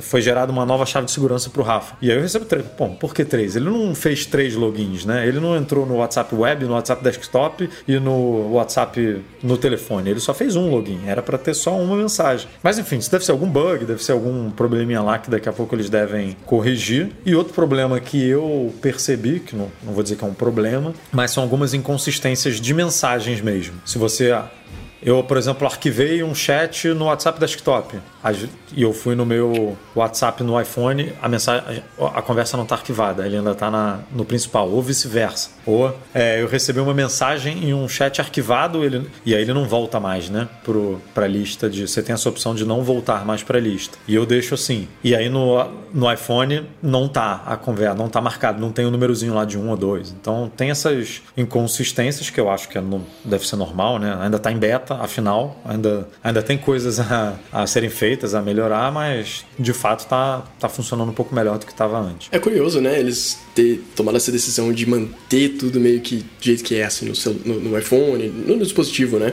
E não levar tudo pra nuvem, como o Telegram. Ainda mais sendo o Facebook, agora o Meta. Exato, eu, cara, uma eu não empresa que não respeita a privacidade do usuário, tem histórico negativo sobre isso e tal, enfim. E eu não vi, eu não, eu não entendi por que, que eles ainda não monetizaram isso. Porque o Telegram te oferece de graça, beleza. E o WhatsApp, ele sabe que isso é um problema para muita gente que fica apagando mensagem, por exemplo, semanalmente ou mensalmente, porque não tem espaço suficiente no Android ou no iPhone. Aí não importa o seu dispositivo, qualquer dispositivo, se você tem 64, 128 e mantém as conversas, provavelmente você, o seu WhatsApp ocupa boa parte disso. Eles poderiam monetizar isso, que nem o iCloud, que nem a Apple, né? Ó, você quer migrar migrar aqui para um. Hum migrar para o. Quer manter o seu histórico de conversas aí e migra aqui. Você paga dois reais, cinco reais, dez reais por mês para ter X, Mas, cara, Y, eu, eu acho... de histórico aqui e de, de capacidade. Eu acho que mesmo para eles para ele funcionar agora como ele está funcionando, eles tiveram que implementar algum misto. Ah, alguma coisa tem, sem dúvida. Agora eu acho que pelo menos não, as, eles... as, as conversas mais recentes elas estão ficando na nuvem, né? Porque senão elas não teriam como ser entregues para múltiplos dispositivos, né? É, isso já acontecia antes, né? Se você tivesse com o seu WhatsApp offline e eu mandasse mensagem para você, ele armazenava no servidor do, do, Facebook, né, do Meta, e quando você ficasse online, por exemplo, dois dias depois, aí ele te enviava, só que eles apagavam do servidor. Agora acho que ele vai esperar até todos os dispositivos receberem, alguma coisa assim. Mas é, é, mas é esquisito porque assim, ele funciona como um dispositivo solo, mas ele não está ocupando espaço aqui, né, no meu Mac, o WhatsApp desktop. Ele continua ocupando espaço no iPhone só, né, das mensagens. Será? Eu acho eu que acho ele tem que um cache local, sim. Eu, eu acho, inclusive, que o, esse cache local do WhatsApp desktop deve ser muito parecido com essa, esse armazenamento limitado que a Meta está tá mantendo na nuvem para distribuir para todos os devices, sabe? Quando, quando você loga pela primeira vez no WhatsApp desktop, nesse novo modelo, você vê que ele demora um tempinho puxando ali. É. Ele fala, sincronizando, né? Ele manda uma mensagem, ele sincroniza E aí ele puxa, eu não sei, um X número de mensagens em cada um dos seus chats e aí faz um cache local ali. E eu acho que muitas dessas coisas não necessariamente tem que vir do iPhone, sabe? Eu acho que o WhatsApp agora, cada um, cada pessoa tem uma conta continha lá na nuvem que armazena, sei lá. Eu vou, vou jogar aqui só pra vocês entenderem. O último mês de mensagem, sabe? Eles estão mantendo o último uhum. mês de mensagens suas na nuvem ali para que seja facilmente acessível e sincronizável em todos os seus devices. Não é como o Telegram. O Telegram você logou ali de qualquer lugar, de um computador que não é seu, você acessa na nuvem o seu histórico completo de mensagens, né? Ele tá 100% na nuvem. O WhatsApp não, Mas acho o que WhatsApp eles criaram um Business, híbrido, eu acho que ele funciona um pouco assim. Eu não tenho uma conta business, eu não posso dizer. Mas imagina uma empresa que presta suporte pelo WhatsApp Business troca mensagens com pô, dezenas, milhares de clientes diariamente. Eu acho que ela armazena isso na nuvem. Ela deve ter algum plano, Facebook, ou empresas terceiras, ou o próprio Facebook, que vendem. Eu acho que tem planos pagos é. do WhatsApp Business, sim. Exatamente, para armazenar isso, porque você, né? Tô chutando aqui. O cliente faz uma besteira, seis meses depois te processa, e aí você quer ter acesso àquelas mensagens para ter certeza de que foi aquilo que aconteceu. Você precisa armazenar isso em algum lugar. E a empresa não hum. deve ter um computador, um servidor dentro dela só para isso, né? Ela terceiriza isso, ou com alguma empresa ou com o próprio Facebook, né? com a própria Meta. Então, deve ter um. No business, a, a, o, a Meta deve fazer isso que eu falei que eles poderiam fazer no, no doméstico, né? Mas não fazem. E eles pro, provavelmente não vão migrar para isso, porque eles estão cada vez mais explorando esse negócio de você apagar a mensagem automaticamente com 7 dias, ou com. estão testando aí 24 horas também, né? Então a ideia deles eu acho que é realmente que se pareça mais com uma conversa que você tem no dia a dia aqui, eu e o Rafa aqui, ó, essa, essa conversa, não porque a gente está gravando podcast, né? Mas é, uma conversa física ali que se apaga, que você não lembra, e é isso aí. E aí você vai apagando, bota lá para pagar em 7 dias, em 24 horas, para não ocupar o seu espaço e vida que segue. Eu acho que eles devem, espero, né? É a minha torcida, até porque eles já deram a entender isso em entrevistas passadas, mas espero que assim que esse negócio sair de beta, saia também o WhatsApp para iPad, né? Que é, eu acho que, é. que a galera mais espera, a galera que tem iPad, né? Claro. Que agora tá, a porteira tá aberta, né? Para isso acontecer. Não tem por que não ter, né? Você não vai obrigar a pessoa a usar o WhatsApp Web, ou não deveria. E, pô, o negócio tá né? pronto, né? Mete o WhatsApp Desktop lá, com ligeiras modificações e tá, tá, tá ok. Inclusive a galera já usava, né? Ou usa. Acho que dá para você acessar o WhatsApp Web pelo iPad. É uma experiência que não era muito boa no começo, mas que hoje em dia tá até ok. Eles já foram aprimorando ali os códigos para funcionar ok no iPad. Então, o trabalho já tá praticamente feito. Instagram também não tem para iPad até hoje, né? É, e eles falam que não vão fazer, né? Isso aí eles estão. É, o Instagram é pior. O WhatsApp, o WhatsApp ele chegou, ele já deu a entender que vai rolar. O Instagram, não. Mas é tudo a mesma empresa. Você vê que tem, um, tem uma coisa aí, né? Com o iPad. E olha que bacana, gente. A gente, não sei se a gente trouxe esse assunto aqui pro podcast. Acho que sim, né? É, tem algumas semanas que nós do Mac Magazine identificamos é, que o aplicativo do Bradesco é o aplicativo é, principal, não, né? O Bradesco Cartões. Era o Cartões. Né? Era. Bradesco Cartões. Ele estava violando uma regra da Apple, vejam só. Os caras implementaram lá um código que detectava que você não havia habilitado a possibilidade de ser rastreado, novidade lá do iOS 14.5, transparência do rastreamento de apps, que é uma coisa opcional, né? O aplicativo pergunta: você deseja ser rastreado? Permitir rastrear? Sim ou não? Quem dizia não ao Bradesco, ele metia lá um aviso: ó, você precisa habilitar o rastreamento para você ter acesso a todas as funções do aplicativo. A gente tinha recebido relatos de leitores, depois o manual do usuário do meu amigo Rodrigo Guedin fez uma matéria sobre isso, a gente complementou complementou as informações lá no site e fomos juntos, Mac Magazine e Manual do Usuário, para cima do Bradesco, entender né, o porquê deles estarem fazendo isso, porque da primeiro, no primeiro momento eles falaram que era por questões de segurança, o que não faz muito sentido, né? Você permitir ser rastreado, você trocar o. permitir que outros aplicativos acessem o seu identificador para ter acesso a recursos no app, foi uma justificativa que não colou muito bem. Inclusive, rolou uma polêmica muito boa no primeiro artigo sobre isso lá no Mac Magazine. Inclusive, eu acho que aparentemente alguns funcionários do Bradesco participaram ali da, da, da forma como estavam se manifestando, mas enfim. Passou o quê? Uma, duas, três semanas no máximo. É. O Bradesco voltou atrás nos últimos dias e não, não, não atualizou o app. Os caras conseguiram fazer isso remotamente, o que é mais assustador ainda. mas nos últimos dias sumiu lá. Nós, de novo, Mac Magazine e Manual do Usuário, entramos em contato com a assessoria e os caras confirmaram, deram uma resposta lá bem padrão de empresa, mas deram a entender que sim, ó, reavaliamos a situação e não é necessário e estamos sempre tentando melhorar, blá blá blá blá blá blá. Então Bradesco agora continua tão seguro quanto antes, ao menos dentro da segurança oferecida por ele, e não requer mais o rastreamento. Então vejam só que essas que pressões. Que era possível, né? Que era, que era possível. É, a declaração, que... a primeira declaração deles foi muito esquisita, né? Porque eles falaram que para manter a segurança de que você é você e de que para acessar extratos e notificações e tudo mais, precisava disso. Mas nenhum banco fazia isso, seja digital ou tradicional, é. Né? Você entrava Tipo, no aplicativo do Itaú, do vulneráveis, né? Santander, do Nubank, da, da Caixa, do Banco do Brasil, do, do Banco Inter, do... Ninguém pedia isso. Por que, que o Bradesco é diferente? Tudo bem, eles poderiam ter construído a, tec...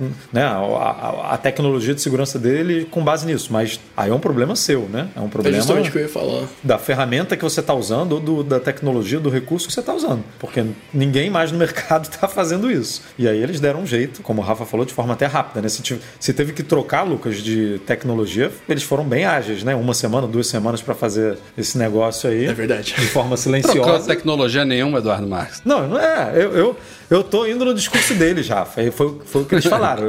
Assumiram boas intenções. Eu sou um cara, é, eu sou um cara que eu acredito na palavra dos outros. Eles falaram que estavam usando para isso, beleza. Agora migraram para um outro formato, porque eles falaram que antes não não era possível e depois se tornou possível, né? Você tem acesso a todas as a- a- os recursos que você tinha antes, sem precisar né, permitir lá o rastreamento. Então, que bom. Só falta agora o Apple Pay chegar ali, porque a gente está em dívida, né, com os nossos leitores. A- a gente está em dívida, não. O Bradesco está em dívida, porque nós recebemos a Dá informação até vontade de que de, de publicar um artigo com todo o histórico de e-mails que a gente já mandou Pô, pro Bradesco. semanalmente a gente manda e-mails pro Bradesco, cara, pra assessoria do Bradesco, né? Perguntando sobre isso e semanalmente a gente é enrolado. Mas faz parte do nosso job aqui. Mas o Lucas, Encher o peraí, a gente tá mudando de assunto. O Lucão quer, quer dar um input aí sobre o, o rastreamento, não ia falar alguma coisa? Não, porque é, é da sua área, essa questão de programação, de segurança e tal. Enfim, queria saber do que, que você achava dessa justificativa. É difícil saber, né, o, o que. co- como foi implementado, se realmente faz sentido. Por exemplo, eu sei que. Acho que não o Bradesco, mas outros aplicativos de banco, outros bancos, na verdade, na verdade, tem. ah, eles pedem autorização para ver onde, onde eu tô, na minha localização. Só que já aconteceu de eu autorizar, falei, bom, não, não- era, era tipo meio que obrigatório, assim, senão eu não conseguia ir pra tela que eu queria. Aí eu coloquei, e aí, não, você tá fora do Brasil e a gente precisa que você vá numa agência pra fazer isso agora. Porque você não avisou que você ia sair do Brasil. Só que, pô, faz oito anos e vocês não sabem ainda. Só que eu, nu- eu nunca avisei eles, então é, eles realmente não sabiam. E aí bloqueia por questão de segurança, não sei o que, é uma dor de cabeça. Então eu tento evitar dar qualquer informação extra, assim, que eles não precisem. E, pô, rastreamento é uma coisa que a menos que tenha sido implementado, como o Edu falou, com base nisso. é, Mas ao mesmo tempo, né, foi, foi corrigido rápido, é difícil justificar.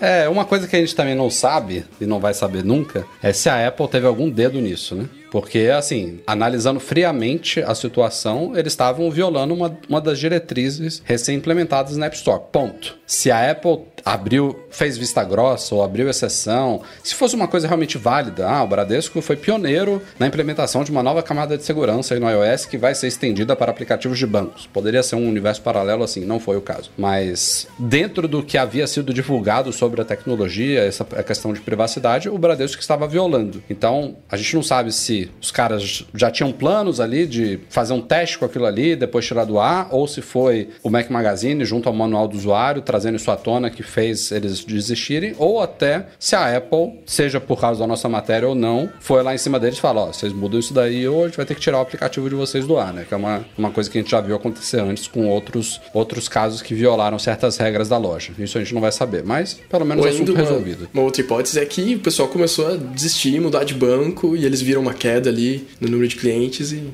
sei se as pessoas se ligam Ah, tanto ou, nisso. Deveriam. ou os próprios, os, os próprios clientes também encheram suporte lá de reclamações, né? Tipo, o que, que, que é isso? Também. Como assim eu preciso ser rastreado, né? Ou medo da Apple tirar o mesmo, não, o- o- porque claramente ela estava infringindo uma regra da, da App Store que dizia que você não pode limitar o uso ou é, atrelar a utilização de alguns recursos a- por conta da ativação ou desativação do rastreamento. Então, ele estava fazendo exatamente isso. Ó, você precisa rastrear para eu poder te entregar esses três recursos aqui, que eu não sei quais são. Eu acho que era notificação, acesso a extrato do cartão e mais alguma coisa, não sei. Estou chutando aqui esses três. E claramente estava infringindo. Então, o aplicativo poderia ser retirado da loja e aí, meu amigo, se, se do nada milhares de mi- milhões, né, provavelmente, de pessoas que têm é, cartões de crédito do Bradesco ficam sem é, acesso a, a versão atualizada atualizada ou algum problema, não sei se o aplicativo precisa estar no ar para você ter acesso a alguma coisa, porque o aplicativo não ia assumir dos iPhones e dos Android de quem já tem, né? Mas provavelmente isso quebra algum, alguma coisa, porque você não pode mais é, fazer atualização, né? Não pode mais fazer um monte de coisa. Então poderia ser um medo genuíno mesmo de, de tomar um, um cartão amarelo lá da Apple e, enfim. O, os aplicativos só somem na, naquele vídeo da WWDC da Apple tinha um carinha que entrava ah, é, lá, verdade. no primeiro dia de emprego, ele tropeça no fio do servidor, derruba um servidor, o aplicativo some do iPhone das pessoas. É. O apocalipse. É apocalipse, né? A falar em, em, remoção de aplicativo, ela, ela remove pouco, né? Saiu ah, essa, não sei se foi na semana passada que a gente publicou no site aquele relatório de transparência da Apple relacionado ao segundo semestre de 2020. É, é isso aí, segundo semestre de 2020. E ela removeu, se eu não me engano, é um número parecido com esse, 206 aplicativos. E para um mar de aplicativos, né? Milhões. Quantos aplicativos você tem disponível na App Store?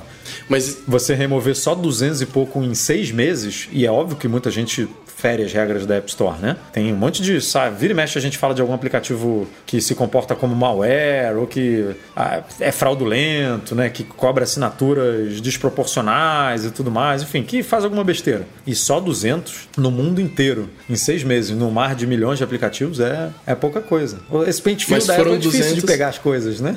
É realmente complicado. Você vê, o do Bradesco não pegou. Tava lá claramente infringindo uma, uma diretriz importante que a Apple super valoriza, que é né, privacidade do usuário e tudo mais, né? E o pente fino deles não pegou. Então é só o que denuncia mesmo, que deve subir lá, no, no, deve ligar o alerta lá dentro e aí realmente é removido. E aí eles têm uma política bem forte também para aprovação do app, né? Tanto para apps novos quanto para atualização. Então, esses 206 teoricamente já deveriam ter sido filtrados é, e ela eles passaram passar pelo. Aliás, teve uma discussão boa, né, no, no artigo anterior quando a gente cobriu isso daí, tinha um cara justamente argumentando isso. Ah, vocês acham que, que a Apple não fez isso de propósito, de permitir? Se o Bradesco fez é porque a Apple permitiu. Eu falei, cara, não é assim.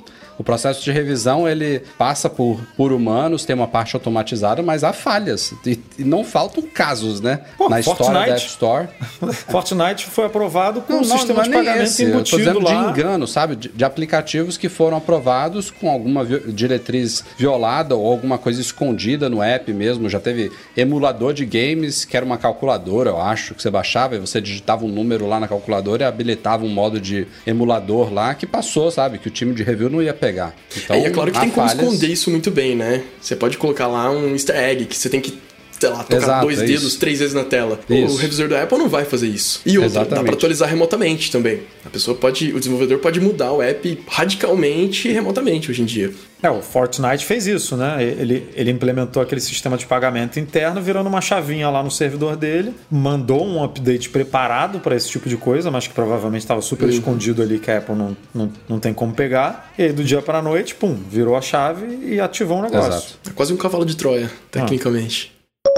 Demorou, mas a última grande operadora brasileira que faltava oferecer planos 3G e 4G para o Apple Watch entrou na brincadeira agora, a TIM. Aliás, eu acho que no Brasil padronizou-se, não sei porquê, esses planos de Apple Watch todos são Sync, né? Vivo Sync, Claro Sync, TIM Sync. Eu acho que é no Brasil só que inventaram isso, será que, enfim. Será que lá fora não não é uma. A Apple é tão chata que eu não duvido que ela. É, isso é uma determinação dela. o nome né? do plano, sabe? Ó, Mas nunca você... ouvi falar de Verizon Sync é. nem de T-Mobile Sync. Pra você oferecer isso aí, você precisa ter um nome Sync, senão eu não vou deixar você ter. É bem Apple mesmo. É, a ideia do Sync é porque o Apple Watch fica sincronizado a linha com o iPhone. Embora ele tenha uma espécie de eSIM dentro do Apple Watch, né? Os Apple Watch com conectividade celular, eles têm um, um chip eletrônico ali dentro. E de fato, quando você contrata um plano para o Apple Watch, ele gera um número ali, né, próprio para o Apple Watch, só que só se a operadora quiser, ela compartilha esse número com você, porque ele fica em sync com o seu número principal. Então, quando você recebe uma ligação no iPhone, ele encaminha ela, entre aspas, para o Apple Watch também. Mensagens idas, chega, idem, chegam nos dois. Mas a TIM agora está oferecendo, então, plano. É um plano só, né, Edu? Um eu, acho que, só, eu acho que todas é, elas to, é um Todos são só. um plano só de R$19,90 né, ou R$19,99, enfim, 20 reais. Acho que você... começou em 30 eles diminuíram. Eu me lembro de Eu acho que- R$29,90 antes. Eu acho que a Claro, posso estar enganado aqui, mas eu acho que a Claro começou com 20, depois a Vivo lançou por 30. Eu é, lembro disso. E a TIM por 20. Mas assim, na prática, a Vivo parece que, não sei Não se cobra. formalizou, mas não está cobrando. Teve umas a, que. É, teve um. é, a Claro também dá umas gratuidades dependendo do seu plano. isso, cara. Se eu não me engano, assim, se você tem um plano, que nem eu tenho aqui, por exemplo, eu tenho um plano super completo porque é família, né? Sou eu, minha esposa, minha mãe, meu pai, minha, minha irmã. E É, aí esse é o tipo de um- coisa que você na- negociando, ó, eu quero fechar, mas mete É. isso daí, sabe? Os Não caras- são 20 reais que vai fazer diferença num plano de cinco pessoas, família, com é, travel, né? Com roaming internacional e tudo. Então, às vezes, eles já botam, dependendo do plano, esse negócio incluído. E é isso aí. Agora, se você tem um plano super econômico, é, que não é tão caro, né? Que não é assim, aí você realmente deve ter que pagar Aliás, eu acho que valor. não, não é em todas que você consegue colocar isso em plano pré. Eu acho que. não sei se a Eu- TIM é a primeira, a Vivo, que. A Vivo eu sei que limitava, mas aparentemente agora já liberou para todas. E a Claro, eu acho que também já liberou para todas. A Vivo, a, a TIM não. A TIM, a gente noticiou há pouco tempo, eram três planos. Era, acho que era TIM Black, TIM Black Família e TIM Controle. Acho que era isso. Posso estar falando besteira, mas quem quiser, a gente tem um post no site explicando tudo bonitinho, como é que funciona, quais são os planos, em qual é o valor certinho, se é R$19,90, R$19,99, mas é por volta de 20 aí. E, e é isso, é a única. A última que faltava, né? Porque a Oi é, também é uma grande, mas é uma grande que tá meio que acabando. Tá dando né? tchau. É, tá dando tchau. Chegaram novas aí, né? Com o 5G, é, teremos É, aliás, novas tem- operadoras. tivemos dois ótimos, não botei lá no começo do podcast, mas dois ótimos artigos do Diogo Amon aí no fim da semana passada, cobrindo o leilão de 5G no Brasil, dando um resumão aí pra vocês do que aconteceu, quem levou o quê, que, que operadoras novas são essas, onde cada uma vai atuar, o que, que muda, mas confiram lá, leilão de 5G, Diogo, Mac Magazine. É, nos deem page Mas- views, que a gente merece. É, O DJ Mano Pinto mandando no chat aí que chama Team Beta. Team Beta, é, eu acho que o Team Beta também, tam, também tá dentro, mas eu vou até ver É. aqui pra. Mas, cara, só falando de forma genérica aqui pra gente encerrar, porque esse assunto é simples, mas nem considerei mais uma vez com a, a troca agora pro Apple Watch Series 7, nem considerei pegar modelo com conectividade celular. Pra mim, é uma coisa que não faz, não faz sentido pra mim, sabe? Eu não, não, não me vejo nessa necessidade, nesse cenário de sair de casa só com Apple Watch. Não, não sou o público-alvo. Eu tô nessa também, eu nunca tive nem iPad, nem Apple Watch com conectividade celular, mas eu lembrei de um comentário que o Edu fez em algum podcast anterior aí, que esses dias eu fui pagar de fitness, fui correr, deu errado, mas eu fui tentar, corri tipo um quilômetro, eu tava morrendo Deu, já. deu errado, é ótimo. É que o plano era, eu vou correr tipo um quilômetro hoje, amanhã um quilômetro e cem, depois um quilômetro e duzentos, um, aumentando um pouquinho por dia. Só que eu parei no primeiro dia, por isso que deu errado. Tá parecendo alguém que fez um vídeo do Apple Fitness Plus aí. Justamente. Então, e, e eu fui com. Tava, tava muito quente, né? Eu fui com uma bermuda e tal. E o iPhone, ainda mais esse trambolho, que é o, o, o Pro Max, que é um pesado, é grande, e ele ficava pesado no meu bolso, né? É, e ele é horrível pra correr. Não, cara, Tava pra muito ruim correr, pra correr. É que eu não corro. Foi a primeira mas pra vez correr deve fazer em- muita diferença sair sem um iPhone. É, foi a primeira vez em mais de 10 anos usando iPhone que eu senti falta. Você tem umas, cin- uns cintos de neoprene, sabe? Umas, umas pochetes de neoprene, umas coisas assim que servem pra correr, que você bota um, o iPhone. Mas mesmo nessas Tem também pochetes... de, bra- de bra- bracelete também, né? É, esse, esse incomoda, cara. Hoje em dia tem um cintinho assim que você bota. É, pensa num- numa fita. Tem uma fita de neoprene, assim, um de, de, de elástico, que tem um recorte que você bota o iPhone ali dentro, funciona perfeito. Só que o iPhone 12 Pro Max ou 13 Pro Max incomoda ali, porque o bicho é pesado, fica balançando, é grande, ele fica meio desajeitado. Se você mora no Rio de Janeiro, por exemplo, ele marca a sua camisa, né? Que tem um telefonezão ali,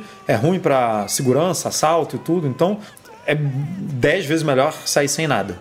Assim, é muito melhor. Você sai com um fone e com um fone Bluetooth, né? E uns AirPods e o relógio, pô, é ótimo. E aí é ótimo se você puder receber uma ligação do. Ah, deu. É óbvio que é, é pessimismo nosso, mas, pô, tem filha pequena, deu algum problema aqui em casa. Ou não, ou simplesmente, pô, tá voltando, passa na padaria ali na farmácia, no mercado, compra alguma coisa que acabou aqui. Ou você quer pedir uma música específica no Apple, não Mas, sincronizou. peraí, pra pagar eu acho que não precisa de conexão. Não, não. Acho que o Apple mas pra Watch você- você... Mas para receber a mensagem de passa lá e compra o pão que acabou. Ah, né? entendi. Aí você vai Pensei que era pra precisar usar de... o Apple Pay. Não, para Apple Pay não precisa. O Apple Pay você passa numa boa. É. Eu tenho aqui, né? O GPS funciona numa boa. Mas para você receber a mensagem, para você enviar uma mensagem, para você é, escolher uma música determinada que não esteja sincronizada com o seu na sua playlist ali específica que você sincroniza para correr, porque demora. Para você sincronizar uma playlist no Apple Watch é horrível. Ele só sincroniza de noite quando está recarregando. Às vezes não sincroniza tudo, mesmo tendo 32 GB de espaço, demora uma vida. Eu vira e mexe tem um problema de, de podcast que quero botar, porque eu adoro, adorava, né? Porque tem algum tempo que eu não corro aí, mas adorava correr escutando podcast e tal, para botar a minha vida em dia. Então, vários não sincronizavam, era horrível. Enfim, é. Tem outro cenário que a Apple também mostrou mostrou bastante nas, nas primeiras propagandas do Apple Watch com conectividade celular, que é surf, né? galera que vai surfar, vai lá pro meio da água, fica lá meia hora, uma hora, uma hora e meia, sei lá. E é bom também. Tem, tem uns casos legais assim, e de novo, principalmente no, no meu caso aqui, eu pensava muito por conta de filho pequeno, que você pode. Às vezes eu saio para correr à tarde, depois do almoço ou antes do almoço. Vai que ligam da creche, né, que teve algum problema, minha, esposa tá no trabalho no centro e eu tô aqui do lado de casa. Então, essas coisas normalmente é comigo aqui porque eu consigo chegar mais rápido. Tá? Às vezes, quando, quando era muito antigamente, era só para dizer que esquecemos a chupeta. Aí não tem problema, mas vai, caiu bateu a cabeça, tá com febre, precisa vir pegar e tal. E aí você tá na rua, você consegue receber essa ligação numa boa. Então, mas não, talvez não justifique o investimento. É, para mim, realmente que não entro nesses cenários, se eu tivesse um, eu provavelmente ia subutilizar ele ou teria que me forçar, sabe? Ah, vou aproveitar aqui que eu tenho um e agora vou sair sem um iPhone, sabe? E o iPad idem, né? O exemplo, o exemplo que o Lucas Caton deu aí, tô precisando, na época que eu tinha iPad, tal como o, o Mac, né? A Apple ainda não lançou um Mac com com conectividade celular. Quando eu preciso, compartilho a internet do iPhone, acesso pessoal. E é tão prático, né? O macOS ajuda tanto hoje, porque ele vê que não tá no Wi-Fi que ele reconhece sozinho, ele já oferece. Já oferece ali, na hora, né? Quer conectar. Seu iPhone está por perto, você não quer conectar nele? É maravilhoso. É. Aí, mesmo sem mesmo com o Wi-Fi funcionando, se você for ali no íconezinho do Wi-Fi, vai estar tá ali listado, né? O seu iPhone para conectar. Uhum. Que, que, você tá com uma conexão meio ruim e tal. Ah, não, vou, vou aqui pro iPhone que vai ser melhor. É, hoje em dia, essa integração é muito legal mesmo, muito boa.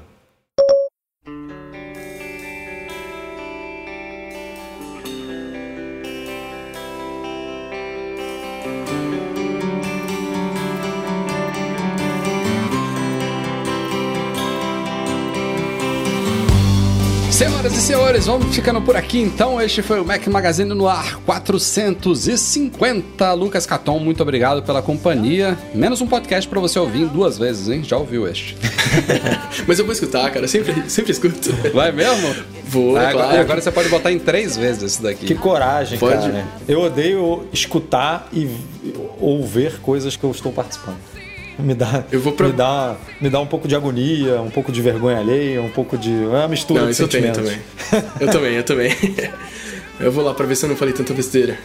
Eu, eu, Mas obrigado pelo convite. Eu, o, o, podcast eu não ouço, eu não ouço mais porque não edito, né? Temos o Eduardo Garcia, grande abraço, Edu. É, mas os vídeos sou eu que edito. Então tive que me acostumar, né? Não sei quantos vídeos que eu já editei e publiquei lá no canal, mas semanalmente são dois, três aí que tenho que ver minha cara, tenho que ouvir minha voz. No e aí quando tá pagando mico, malhando, né? Ou de Ramona, aí fica pior ainda, né? pra poder fazer essa edição. Mas faz parte. Aliás, temos que fazer um. Temos que fazer aí uma aposta em né, alguma coisa aí, algum negócio pro, pra Ramona poder fazer uns exercícios aí do Fitness Plus em algum momento, né? Alguma meta. A galera, a galera tava querendo fazer um, um, share, um share play da Ramona.